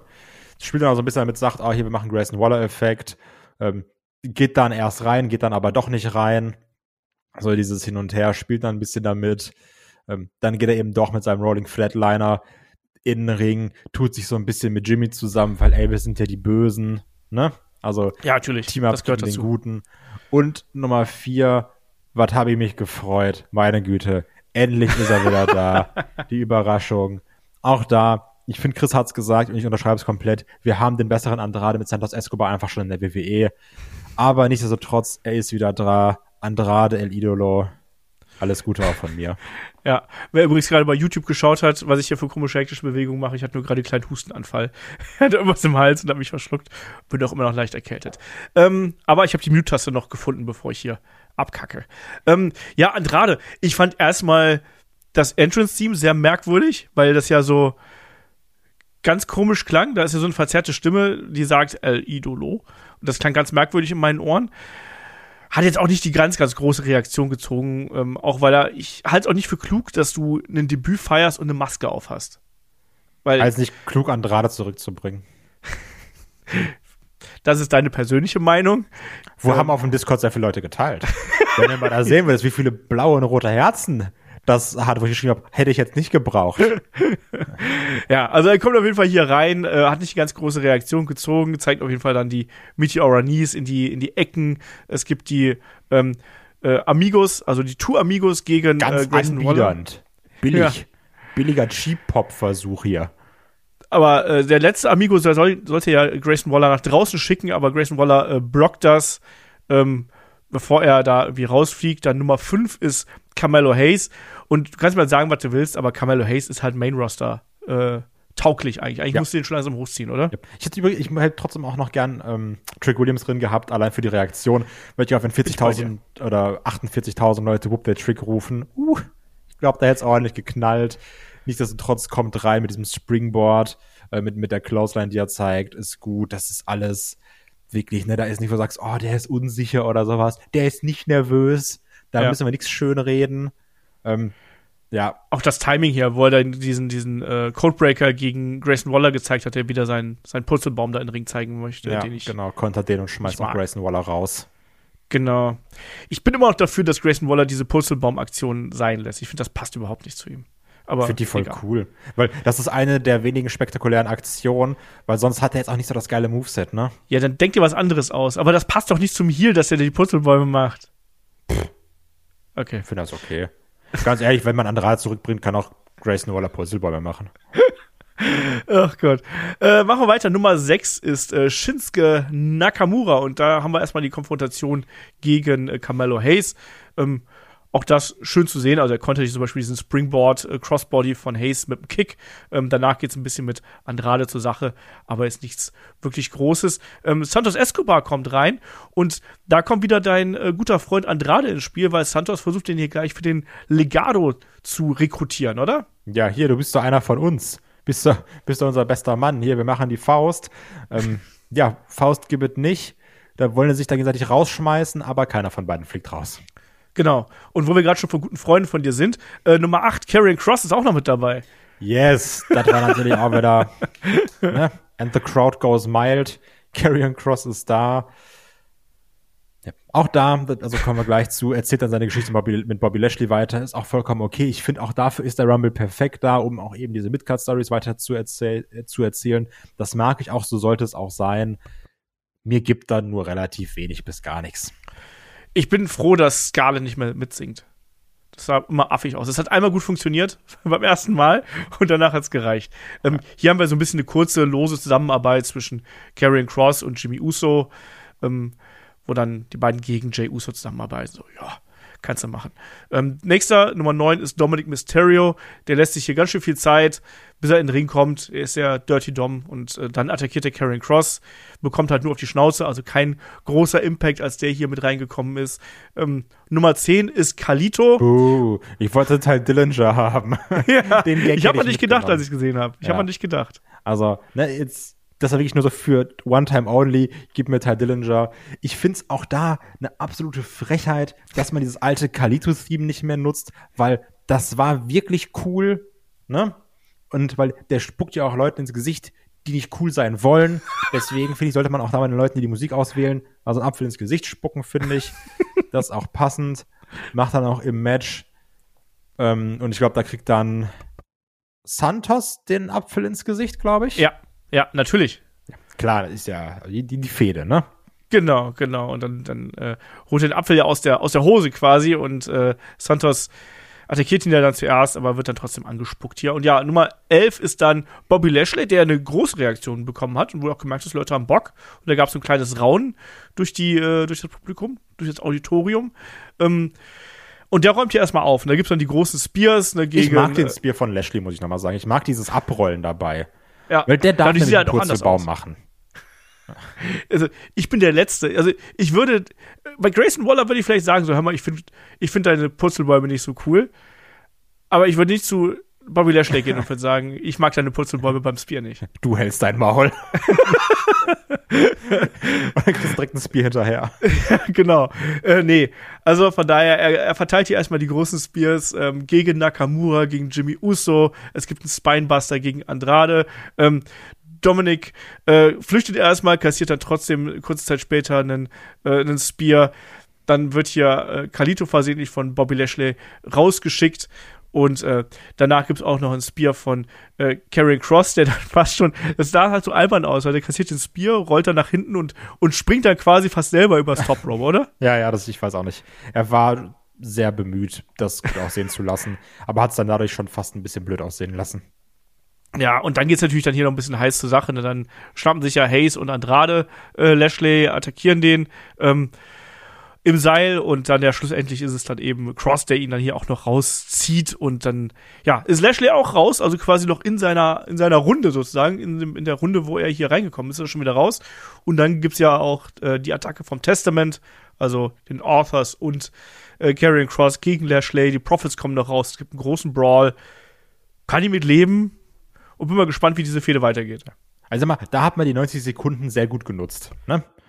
Um dann eben die Storyline weiter zu erzählen. Das war dann kurz und knackig. Äh, ob ich die Fehde jetzt mag oder nicht, das ist nochmal eine andere Sache. Nichtsdestotrotz, also so, so muss es trotzdem sein, finde ich. Ja. Weil, Nutzt das, nutzt den Rumble, um das weiter zu erzählen. Weil warum sollen die irgendwie im Rumble sein und dann nichts miteinander zu tun haben? So, so ist es doch, so muss es sein. So, so, so nutzt du dann auch eben diese Midcard-Spots aus. Ja, finde ich vernünftig. Bin ich bei dir. Es ist vernünftig gebuckt. Ja. Genau. Es kann auch nicht nur der Main Event sein, sondern du musst halt eben auch gerade, das ist ein langes Match, das geht über Ja. eine Stunde, du musst kleine Geschichten dazwischen haben, Genau. um das alles ein bisschen zu füllen. Komplett bei dir. Dann kommt Ähm, Ludwig genau. Kaiser raus, guckt dann auch noch so ein bisschen komisch, weil da prügeln sich dann eben noch äh, Pride und Testament und er guckt dann hochgezogene Augenbraue, geht dann aber auch im Ring. Viel Selbstdarstellung auch in seinen Aktionen. Es kommt Ja. wieder das allwöchentliche Nein, was er immer mal wieder auspackt, was dann noch so ein paar Reaktionen zieht. Aber auch da nichts Großes, trotzdem mögen wir, weil ist natürlich uns Ludwig. Der erste Deutsche, der in einem Rumble dabei ist. Stimmt. Ja. Ähm, ja, nächste Nummer, also Nummer 13, äh, Unglückszahl ist Austin Theory, äh, kommt hier gleich rein, Rolling Dropkick gegen Kaiser, legt sich danach mit äh, Carmelo Hayes an, kann den aber noch nicht rausschmeißen. Nummer 14 ist dann Finn Balor, der schmeißt nämlich dann Carmelo Hayes raus, der hier gerade mit äh, Dominic im Clinch ist. Und äh, ja, danach geht's dann gegen Andrade. Aber auch hier, hier plätschert's erstmal so ein Ja. bisschen vor sich hin. Ne? Wir haben diese Geschichte gehabt mit Santos und äh, Kalito und äh, ein bisschen Andrade noch mit dabei. Wir haben die Sache mit Testament und Pride gehabt. Alles nichts Großes, plätschert so ein bisschen dahin. Und da habe ich mich auch davor gesessen, so, jetzt wird Zeit für was Großes. und was Großes ist dann die Nummer 15. Ja, dann kommt nämlich Cody Rhodes. Auch da wieder der Entrance. Leck mir am Sack. Was ballert der? Ne, du hast auch gemerkt, die Leute haben Bock, die chanten mit, es gibt das Pyro, Cody ist drin und du merkst auch sofort, da hat sich auch was verändert. Die Dynamik ist ganz anders im Ring. Da ist auf einmal die, die Crowd ist wieder lebendiger. Also auch gute Positionierung, finde ich, mit, mit Nummer 15. brauchst du dann auch. Du brauchst so einen großen Favoriten, der reinkommt und der eben gerade diese Stimmung damit reinbringt, wo du sagst, ah, Favorit, wie geht's jetzt mit dem weiter? Kann der so aufräumen? Kann der so dominieren, wie wir es erwarten? Er kann das zumindest im ersten Moment. Es gibt den Cody Cutter gegen Austin Theory, den er dann auch gleich rausschmeißt. Danach wird hier die Fehde mit Finn Bella und dem Judgment Day wieder aufgegriffen, also dann Cody und Finn und äh, Dom gehen dann hier aufeinander. Nummer 16 ist dann Bronson Reed, auch der äh, attackiert gleich Cody Rhodes. Ähm, dann gibt's die Double Clothesline gegen Judgment Day. Ähm, Simone droppt die beiden dann auch, was fast so ein bisschen untergegangen ist. Also er hat Dom und Finn auf den Schultern und irgendwie ist das komplett untergegangen. Keiner hat es gesehen. Ja, weil es im Hintergrund stattgefunden, so hinten in der Ecke stattgefunden hat. Ja, genau. Fand ich schade. War aber eine coole Aktion. Und dann schmeißt auch Bronson Reed hier Andrade raus. Ja, und deswegen bester Mann Bronson Reed bin jetzt Fan. Bronson Reed äh, Ultra. Faction. Ja, oder so. Ähm, dann kriegen wir auch so ein bisschen Aufleben von äh, Shinsuke gegen Cody. Auch das nochmal eine, eine Story, die dann hier aufgegriffen wurde, so über zwei ähm, Eliminierungsrunden quasi. Ähm, Nummer 17 ist Kofi Kingston. Und da haben wir natürlich dann auch die nächste kleinere Fehde, die wir hier haben. Ähm, New Day gegen Imperium, was aber nicht ganz so eine dominante Rolle eingenommen hat, wie wir uns das vielleicht auch in der Preview erwartet haben, Kai, oder? Das stimmt. Also wir hatten auch ja nicht Imperium gegen New Day, sondern wir hatten das in abgespeckter Form von Ludwig Kaiser gegen Kofi Kingston. Und es ging auch relativ schnell, muss man da ganz klar sagen. Also in dieser Zeit, wo Kofi rauskommt, bis zum nächsten Entrance, prügeln die beiden sich. Ähm, zeitgleich prügeln sich aber auch dann noch Cody und Nakamura. Also hat das Ganze auch gar nicht so viel Spotlight bekommen, dieses Aufeinandertreffen von Kofi und Ludwig Kaiser. Und am Ende, dann bevor dann als Nummer 18 Gunther rauskommt, ist auch Ludwig Kaiser schon rausgeschmissen. Ja. So ist es. Und dann kommt Gunther Ach, und, und raus. Shinsuke ist auch noch rausgeflogen genau, Zeit. Shinsuke ist auch rausgeflogen, richtig. Ähm, dann kommt Gunther raus und hat er hier Ludwig Kaiser Digger entgegengebrüllt oder habe ich mich da vertan? Ich war mir nicht ganz sicher, aber es war irgendwie sowas und habe mir auch gedacht, ja, es ist natürlich blöd, dass wir jetzt nicht mehr Imperium gegen New Day haben. Du hast es jetzt aber zum einen abgehandelt und du hast auch wieder dieses klassische Gunther mäkelt an Ludwig Kaiser rum, was sich ja auch durchzieht durch, durch die Weeklies. Von daher hätte ich, hätte ich gern mehr gesehen, prinzipiell schon, weil sind unsere Jungs. Aber du hast damit trotzdem alles abgedeckt, was du abdecken musstest. Ja, und vor allem, du hast natürlich dann, also ich habe immer den Eindruck, dass man auch Gunther speziell behandelt, so gut er auch zu Imperium gehört. Glaube ich, sieht WWE in dem und Triple H vor allem in dem natürlich noch was Größeres. Ja. Und ähm, der braucht quasi niemanden, der ihn jetzt den Rücken frei hält, sondern der macht das für sich. Ja. Deswegen hat man den Ludwig erstmal entsorgt. Der wird auch noch irgendwann seinen Spot bekommen, haben wir schon ein paar Mal drüber gesprochen. Aber ich glaube, man hat das hier ganz kalkuliert so gemacht, um Gunther größer aussehen zu lassen. Ähm, hat er eben dann nicht hier die Entourage, weil die braucht er nicht. Ja, und das sehen wir ja hier auch. Der choppt ja erstmal jeden um, der ihm hier in die Quere kommt. Äh, Kofi, Finn, Dom, äh, die Usos, äh, beide, ganz egal, ob gut oder böse, ob Yeet oder No Yeet. Ähm, und dann kommt irgendwann Bronson Reed dazu, ähm, versucht ihn rauszuwerfen. Äh, Gunther konnte das dann aber slammt sogar Bronson relativ äh, easy. Das Match haben wir ja hier auch in, äh, in Köln gesehen. Fällt mir gerade so Ja. ein. Ähm, ja, danach geht's dann noch mit Cody zur Sache und äh, ja, und da ist es dann eben so, dann gibt's noch mal die Konfrontation mit, mit Kofi dann zum Abschluss. Kofi schafft's auch, den hier quasi, den großen Mann, den großen Intercontinental Champion übers Top Rope äh, zu bringen. Der zieht aber Kofi einfach hinterher quasi mit einer Hand und reißt ihn sozusagen raus. Und auch hier schon mal Machtdemonstration. Ne? Also Gunther Ähm. kam hier rein und der hat wirklich dominiert. Ich glaube, das kann man sagen. kein Kofi-Spot in diesem Rumble. Hatten wir auch bei Naomi nicht, die ja im, im, im Damen-Rumble häufiger mal den Kofi-Spot hatte. Stimmt, Hatten ja. wir beides nicht. Ähm, ich habe mich selten so alt gefühlt, wie als die Kommentatoren gesagt haben, ach übrigens, das ist Kofi Kingstons 16. Rumble. Hab Ich mir hab mir aber auch- ja, ach du meine Güte. Ja, ah, das. Ich habe aber auch gedacht, als sie dann gemeint haben, so, ah, wisst ihr doch, Kofi Mania, das war eine der emotionalsten WrestleMania-Geschichten. Und ich so, ja, und jetzt guck mal, was aus Kofi Mania geworden ist. So, naja. War trotzdem geil, mach mir das nicht kaputt. Nee, mach- ich mach dir das nicht kaputt, ich mach dir nur all das kaputt, was danach passiert ist. Guck deine Hulk Hogan-Videos. Ja, guck du doch hier, Brock Lesnar gegen Kofi Kingston. Von Brock Lesnar gucke ich gar nichts mehr. So, Nummer 19 ist Ivar hier. Einmal äh, die Wikinger sind los.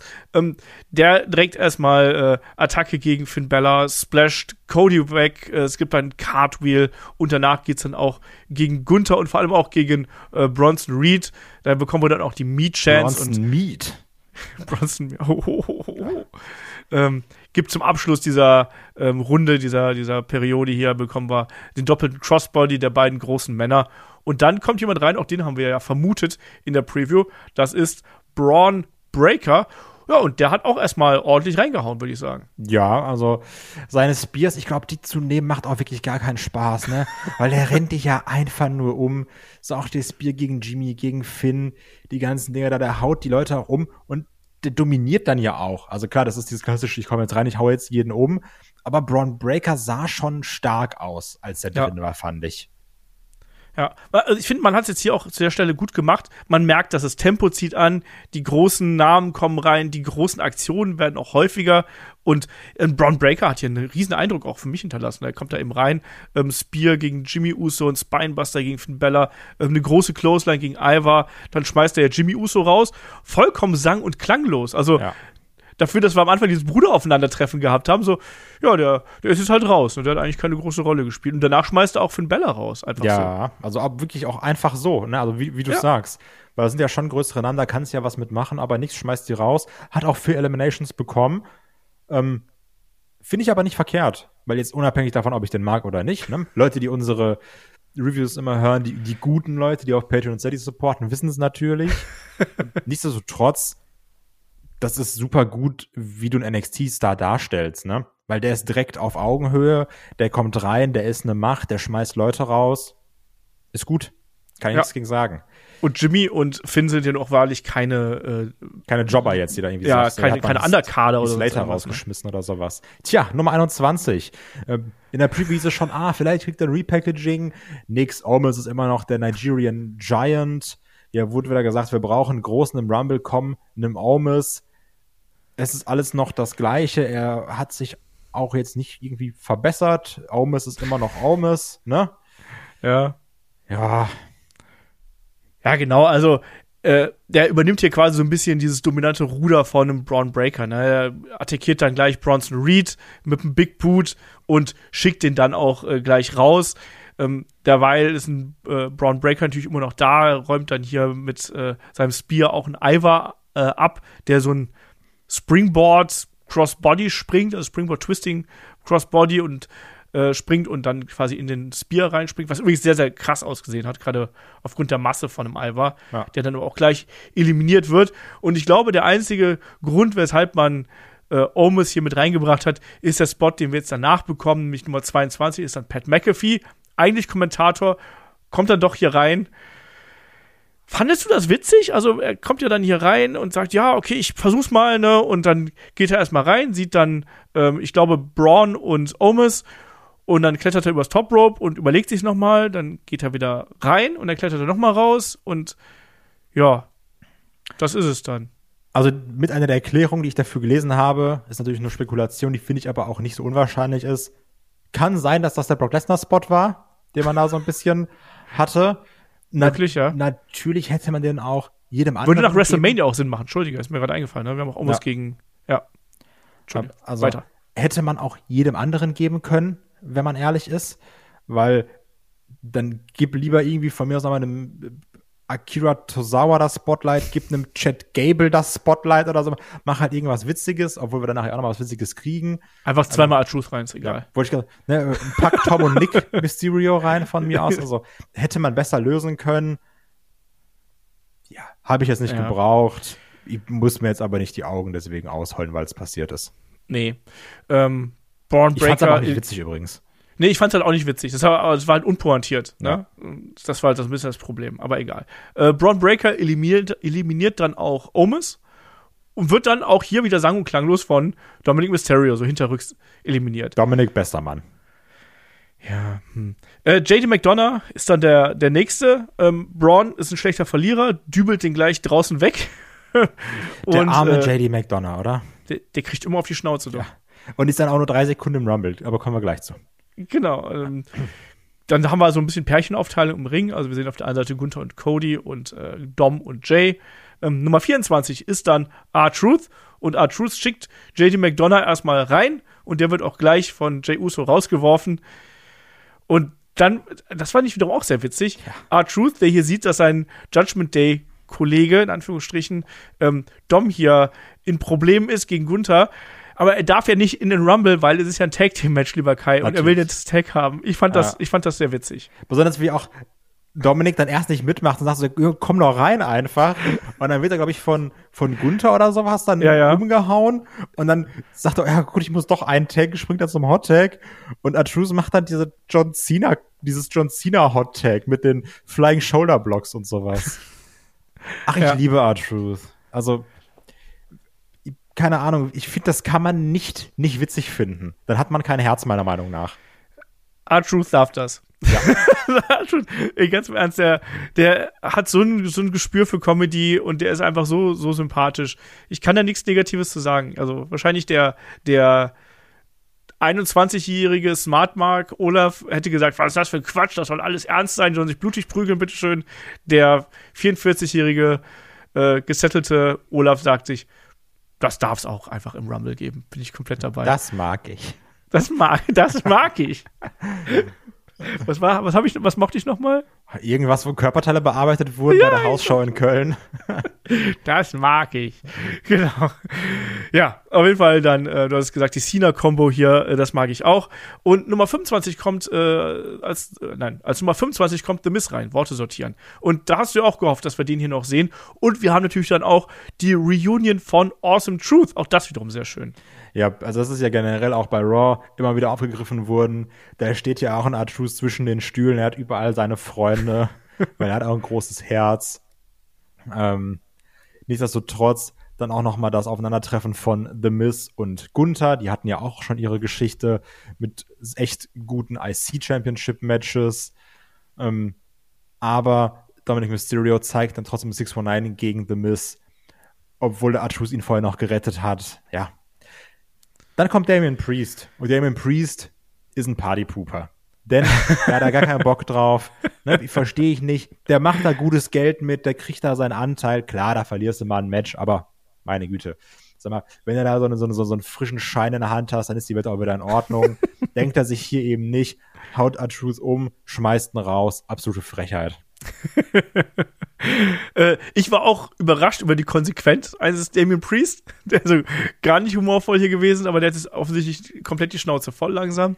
Ähm, zeigt dann auch hier den äh, Chokeslam, das ist auch Cho Chokeslam äh, South of Heavens gegen äh, Gunther, will den auch gegen Cody zeigen, der kontert aber, ähm, hebt dann Damien Priest raus, kann, der kann sich aber dann noch retten und ist ja noch frisch. Und aber vor frisch, Nummer 27 ist CM Punk. Und da habe ich gleich zwei Fragen an dich, ja, ich weiß. Äh, Punkt 1. Ähm, Alter, was ein Pop für CM Punk. Du hast die Musik fast nicht mehr gehört. Yo. Punkt 2. Körperliche Fitness von CM Punk. Wie hast du es gesehen insgesamt? Also ich habe erstmal gesagt, Punk, du bist doch nicht so ein dicken, zieh mal das T-Shirt aus, bist doch kein T-Shirt-Wrestler. ähm, ich fand dann auch, er war körperlich besser in Shape als bei der Hausshow. Aber so ein bisschen aufs Laufband muss man da schon noch gehen, ne? Also gerade jetzt, wenn ich so in Richtung gucke, verdient er sich noch irgendwie seinen Spot, weil, ne, kommen wir später äh, gleich am Ende zu. Also im Rumble kannst du ja auch schon dich häufiger mal ausruhen, ne? Besser auch als in einem Singles-Match. Aber es war kein Shane McMahon-Pumpen, aber der hat schon ordentlich gesaftet.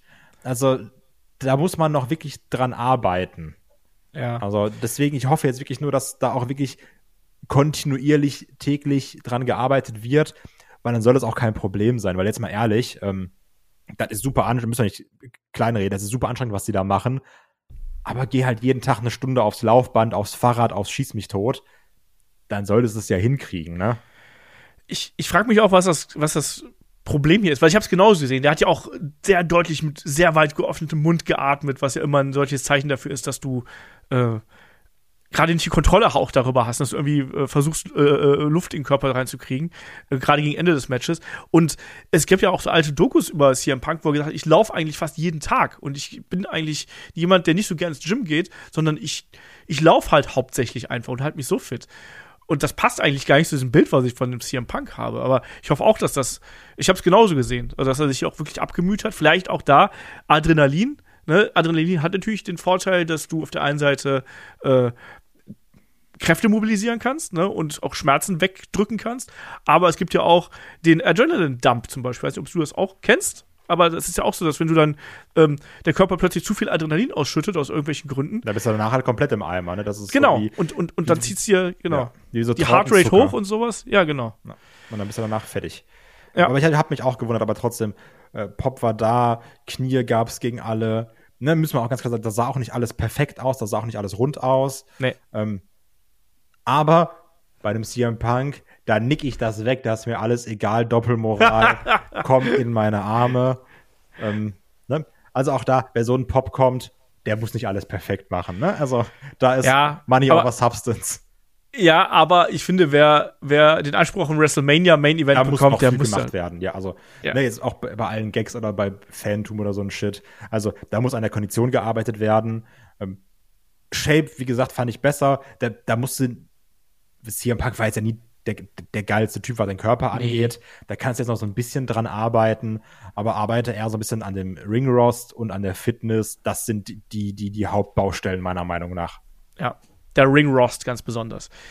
Ähm, Sehe ich, sehe ich ganz genauso, ne? Und äh, da muss noch ein bisschen was passieren. CM Punk natürlich auch häufiger verletzt in der Vergangenheit, also das wird garantiert alles da noch mit reinspielen. Und ähm, da fehlt noch ein bisschen was. Aber er hat noch ein bisschen Zeit bis WrestleMania und äh, wenn er da noch ein bisschen dran bleibt, wovon ich ausgehe, da wird man schon drauf achten. Aber man hat gemerkt, finde ich, gerade auch wenn du neben Leuten wie einem Cody stehst, neben dem Drew McIntyre, da fehlte was, was das Tempo angeht, da fehlte was, was die Cardio angeht. Ich meine, Cody stand hier deutlich länger im Ring.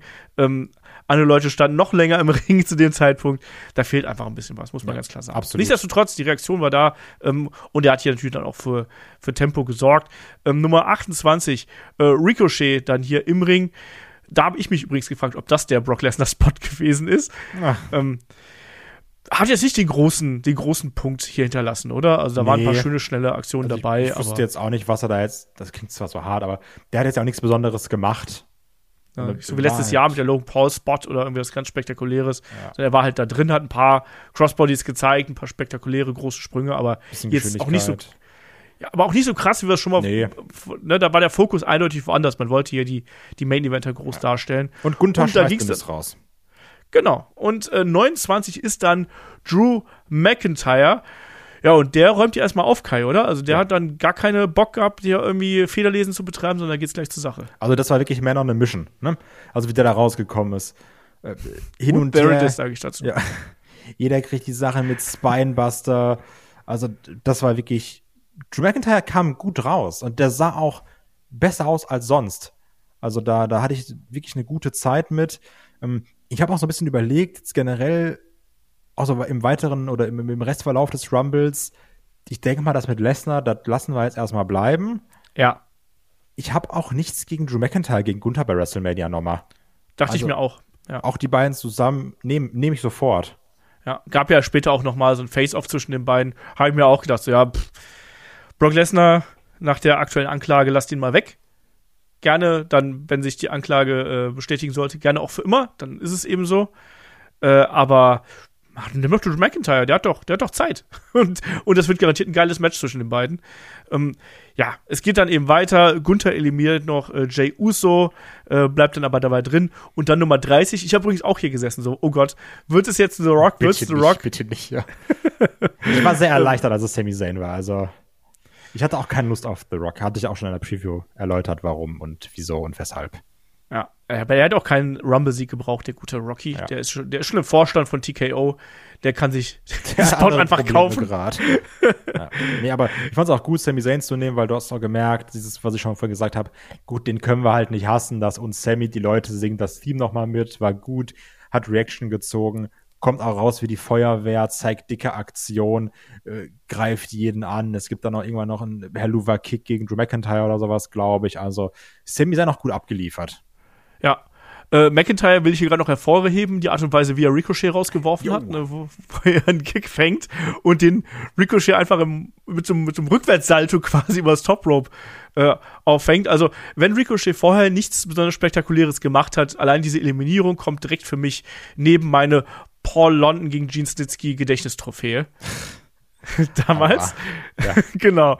Ähm, also das war spektakulär. Ähm, Cody zeigt den Pedigree gegen äh, Damian Priest. Wir sehen äh, auch einen Gunther, der hier, der hier ordentlich loslegt. Also da gibt's dann auch die Signatures im Dutzend billiger. Äh, Double Dropkick von Gunther, wir sehen Double Knees von ähm, CM Punk, wir sehen Exploder und den Haluva Kick von äh, Sammy gegen Drew McIntyre, du hast es gerade schon angesprochen.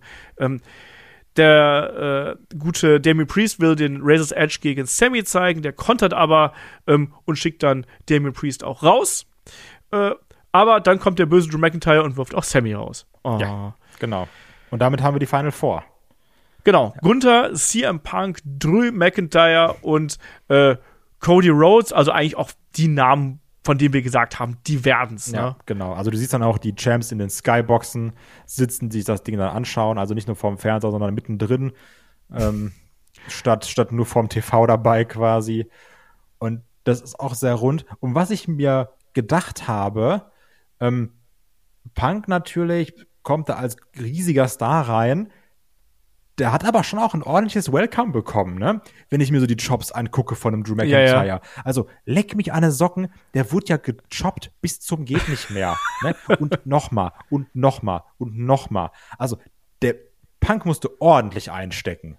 Ordentlich, ordentlich ich glaube auch, ich meine, die kennen sich ja alle, ne? Also Punk kennt Cody, Punk kennt McIntyre und Gunther, die kennen sich alle, ne? Und ich glaube, dass Punk gesagt hat, so, pass auf, hier, ne, klar, ich bin nicht mehr der Jüngste und ich habe ein paar Verletzungen hinter mir, aber jetzt spring bitte nicht irgendwie vorsichtig oder sanft mit mir um, ne? Gib's, gib's mir richtig, ne? Ich will hier keine Sonderbehandlung. Ja. Ähm, und hat er auch nicht bekommen. Nee.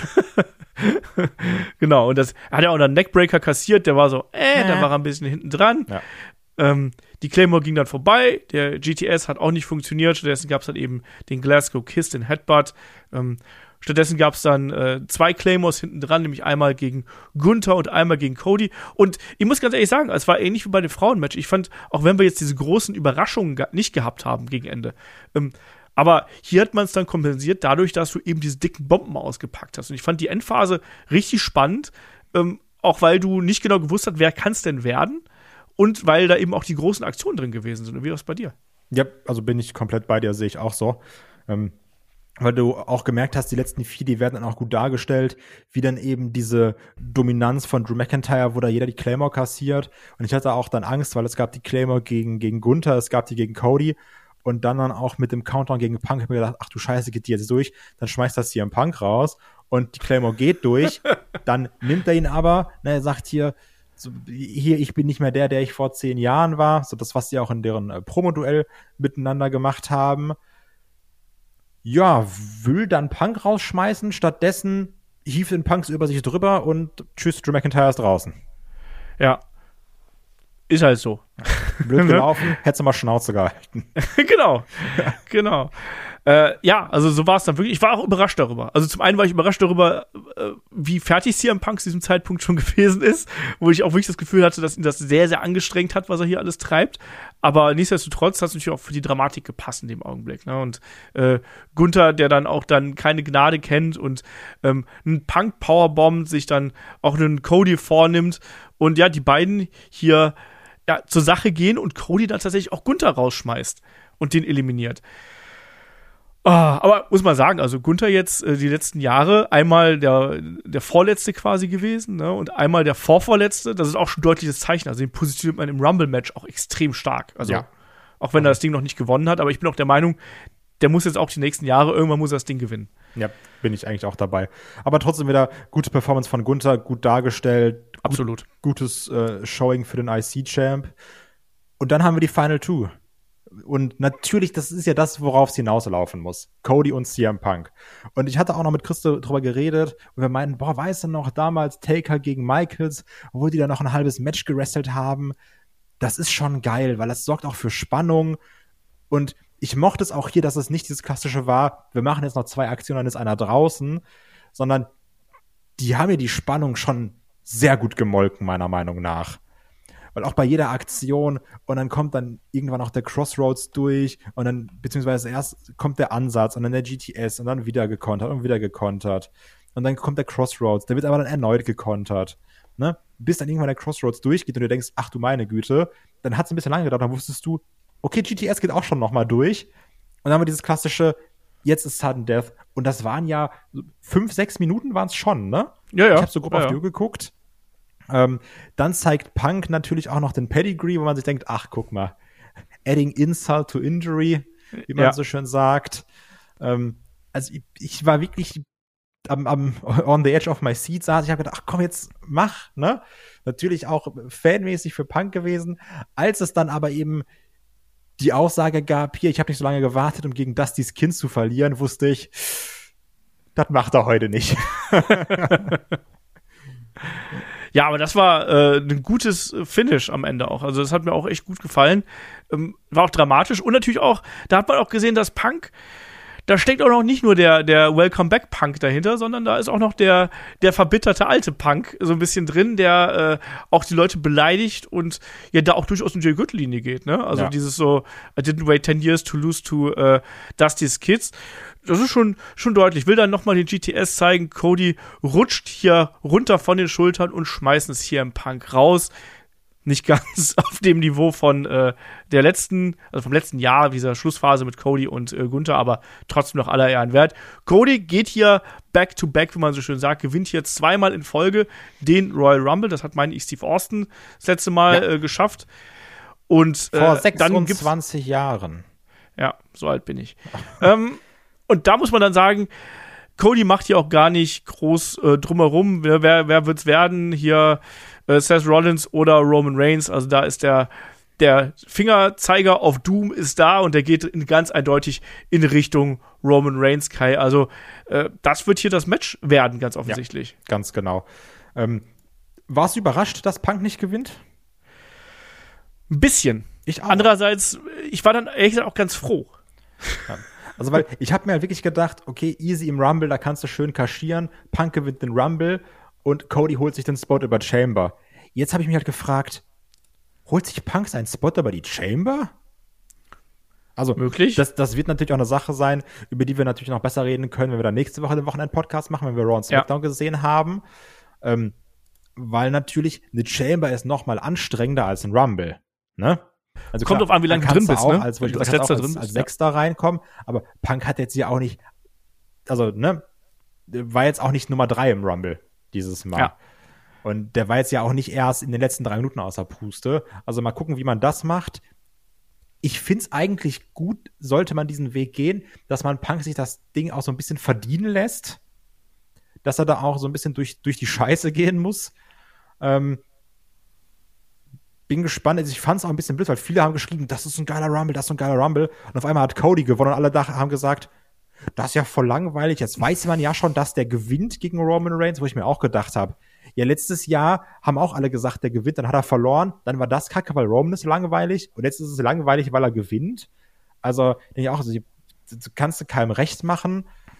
Ich finde es eigentlich sogar stark, weil die WWE, die wir sonst kennen, hätte Punk hier den Sieg geschenkt, sofort, easy, weil es hier ein Punk ist da, ne? Ja. Und dass man dann hier doch mehr auf Cody setzt, ähm, das in Anführungsstrichen beendet jetzt ja auch erstmal so ein bisschen The Rock-Spekulation. Oder er kommt eben noch rein, also spekulieren können wir sowieso noch weiterhin. Aber das ist ja doch schon mal eher eine klarere Sache. Ähm, hätte ich lieber Punk gesehen? Natürlich finde ich die Cody-Wahl gut. Ja, ich finde sie sogar irgendwie mut, äh, mutig ist das falsche Wort. Aber also in meinem Kopf war es klar, dass Punk gewinnt. Ne? Ja, Und jetzt nicht, weil ich Fan bin, sondern weil ich halt wirklich dachte, Cody geht den Weg über Chamber. Halt gerade Ja. auch unter diesem Ding, ja, die stecken ja Punk nicht in die Chamber, weil da muss er noch mal mehr machen, verletzungsanfällig, bla bla bla. Cody kann dann wieder von Nummer eins anfangen, sich durchcatchen, wie Cody eben ist, ne? So, mal gucken, wie sie es jetzt machen. Finde ich, finde ich, finde ich, finde ich stark.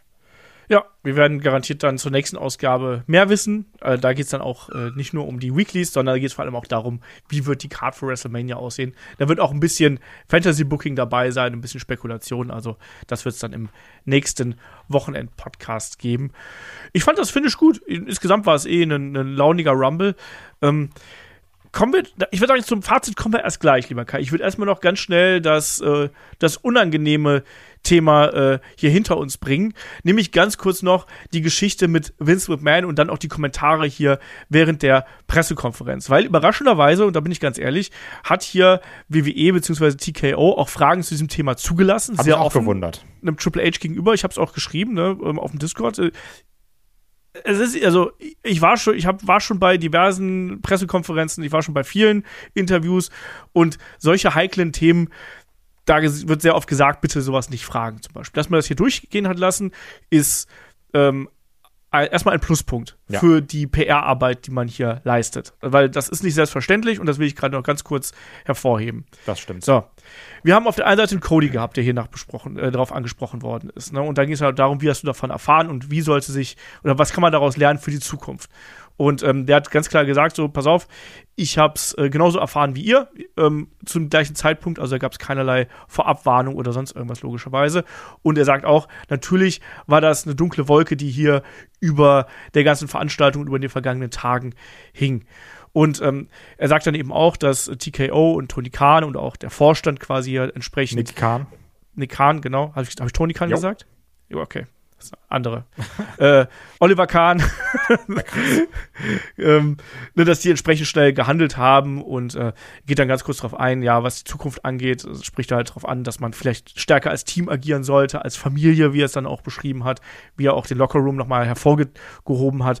Aber er ist jetzt da auch nicht explizit nochmal in Details gegangen und Triple H ist stark dafür kritisiert worden, wie er mit den Fragen umgegangen ist. Also zum einen, äh, weil er gesagt hat, auf die erste Frage hin, äh, ich glaube, es war John Albert, der das damals, äh, der das gefragt hat, ähm, da ging es dann darum, äh, dass er gesagt hat, so, dass er eigentlich darüber äh, nicht sprechen möchte. Ne? Also er wird genau das machen, was wir von ihm erwarten. Er wird nicht 100% konkret darauf eingehen, sondern er will lieber über die positiven Dinge sprechen.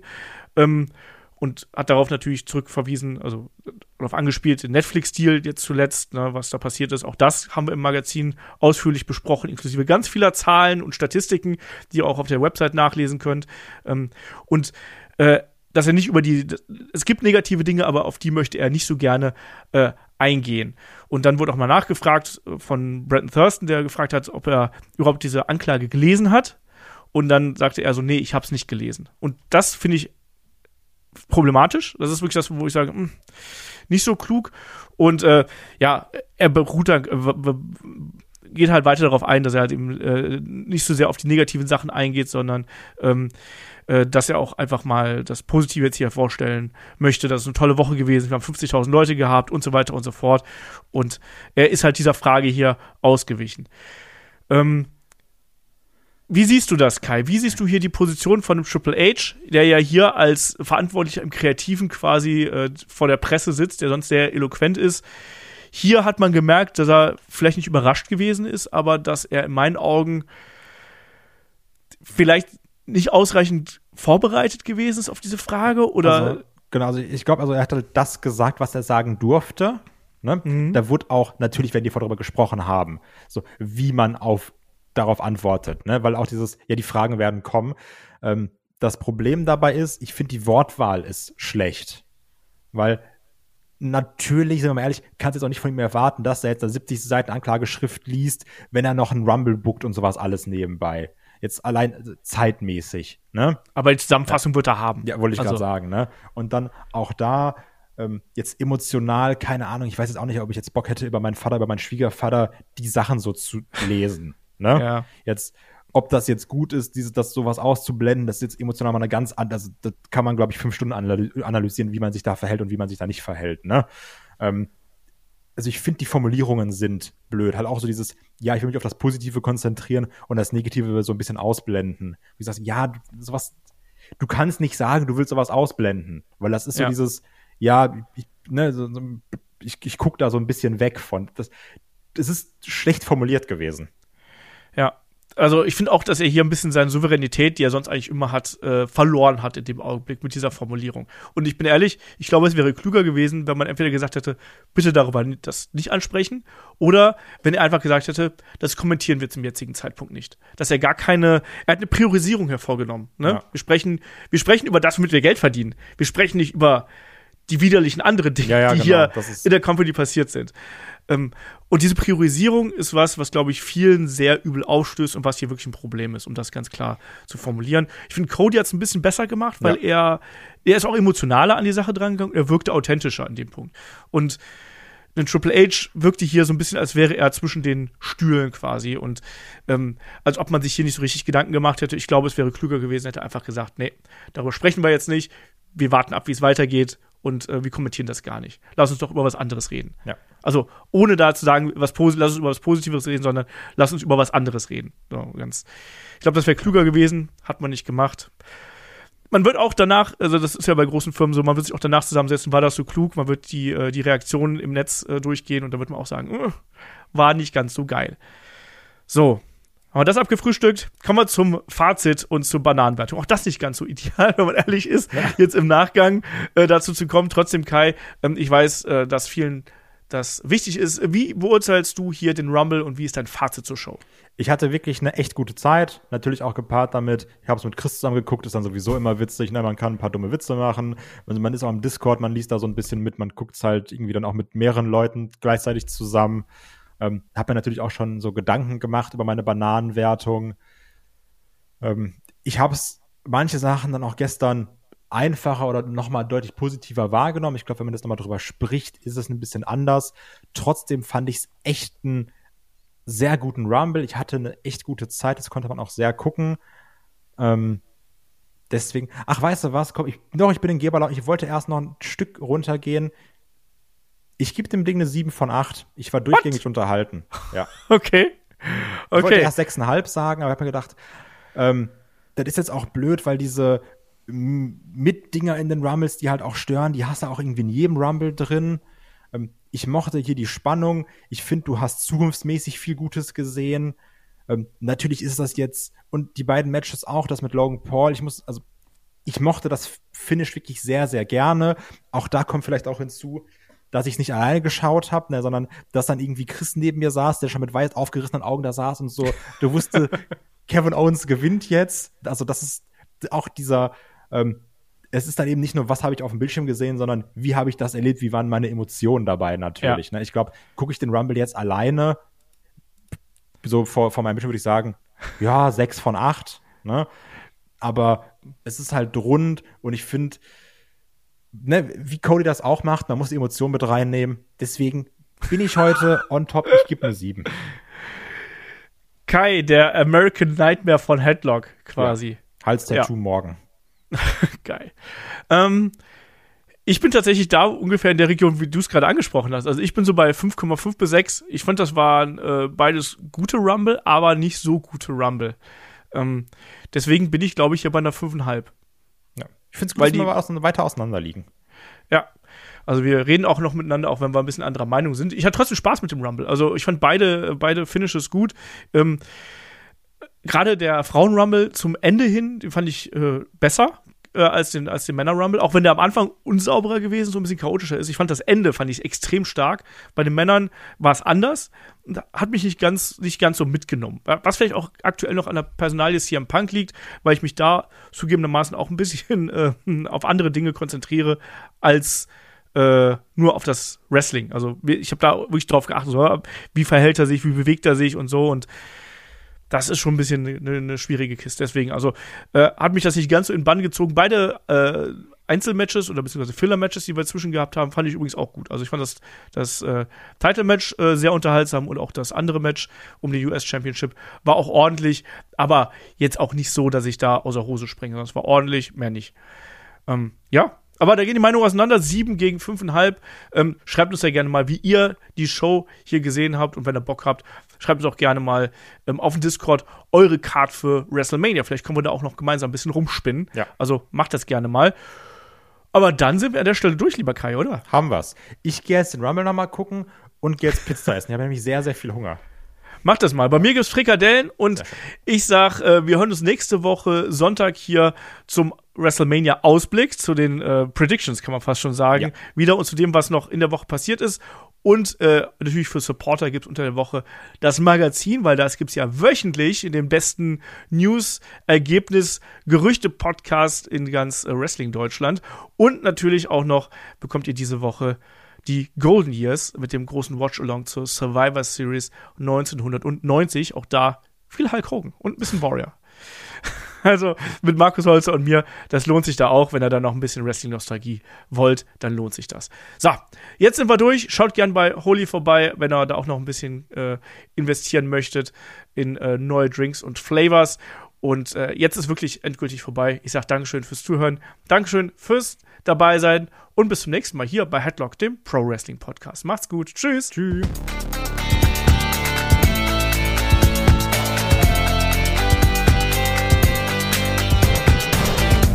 Headlock, der Pro Wrestling Podcast.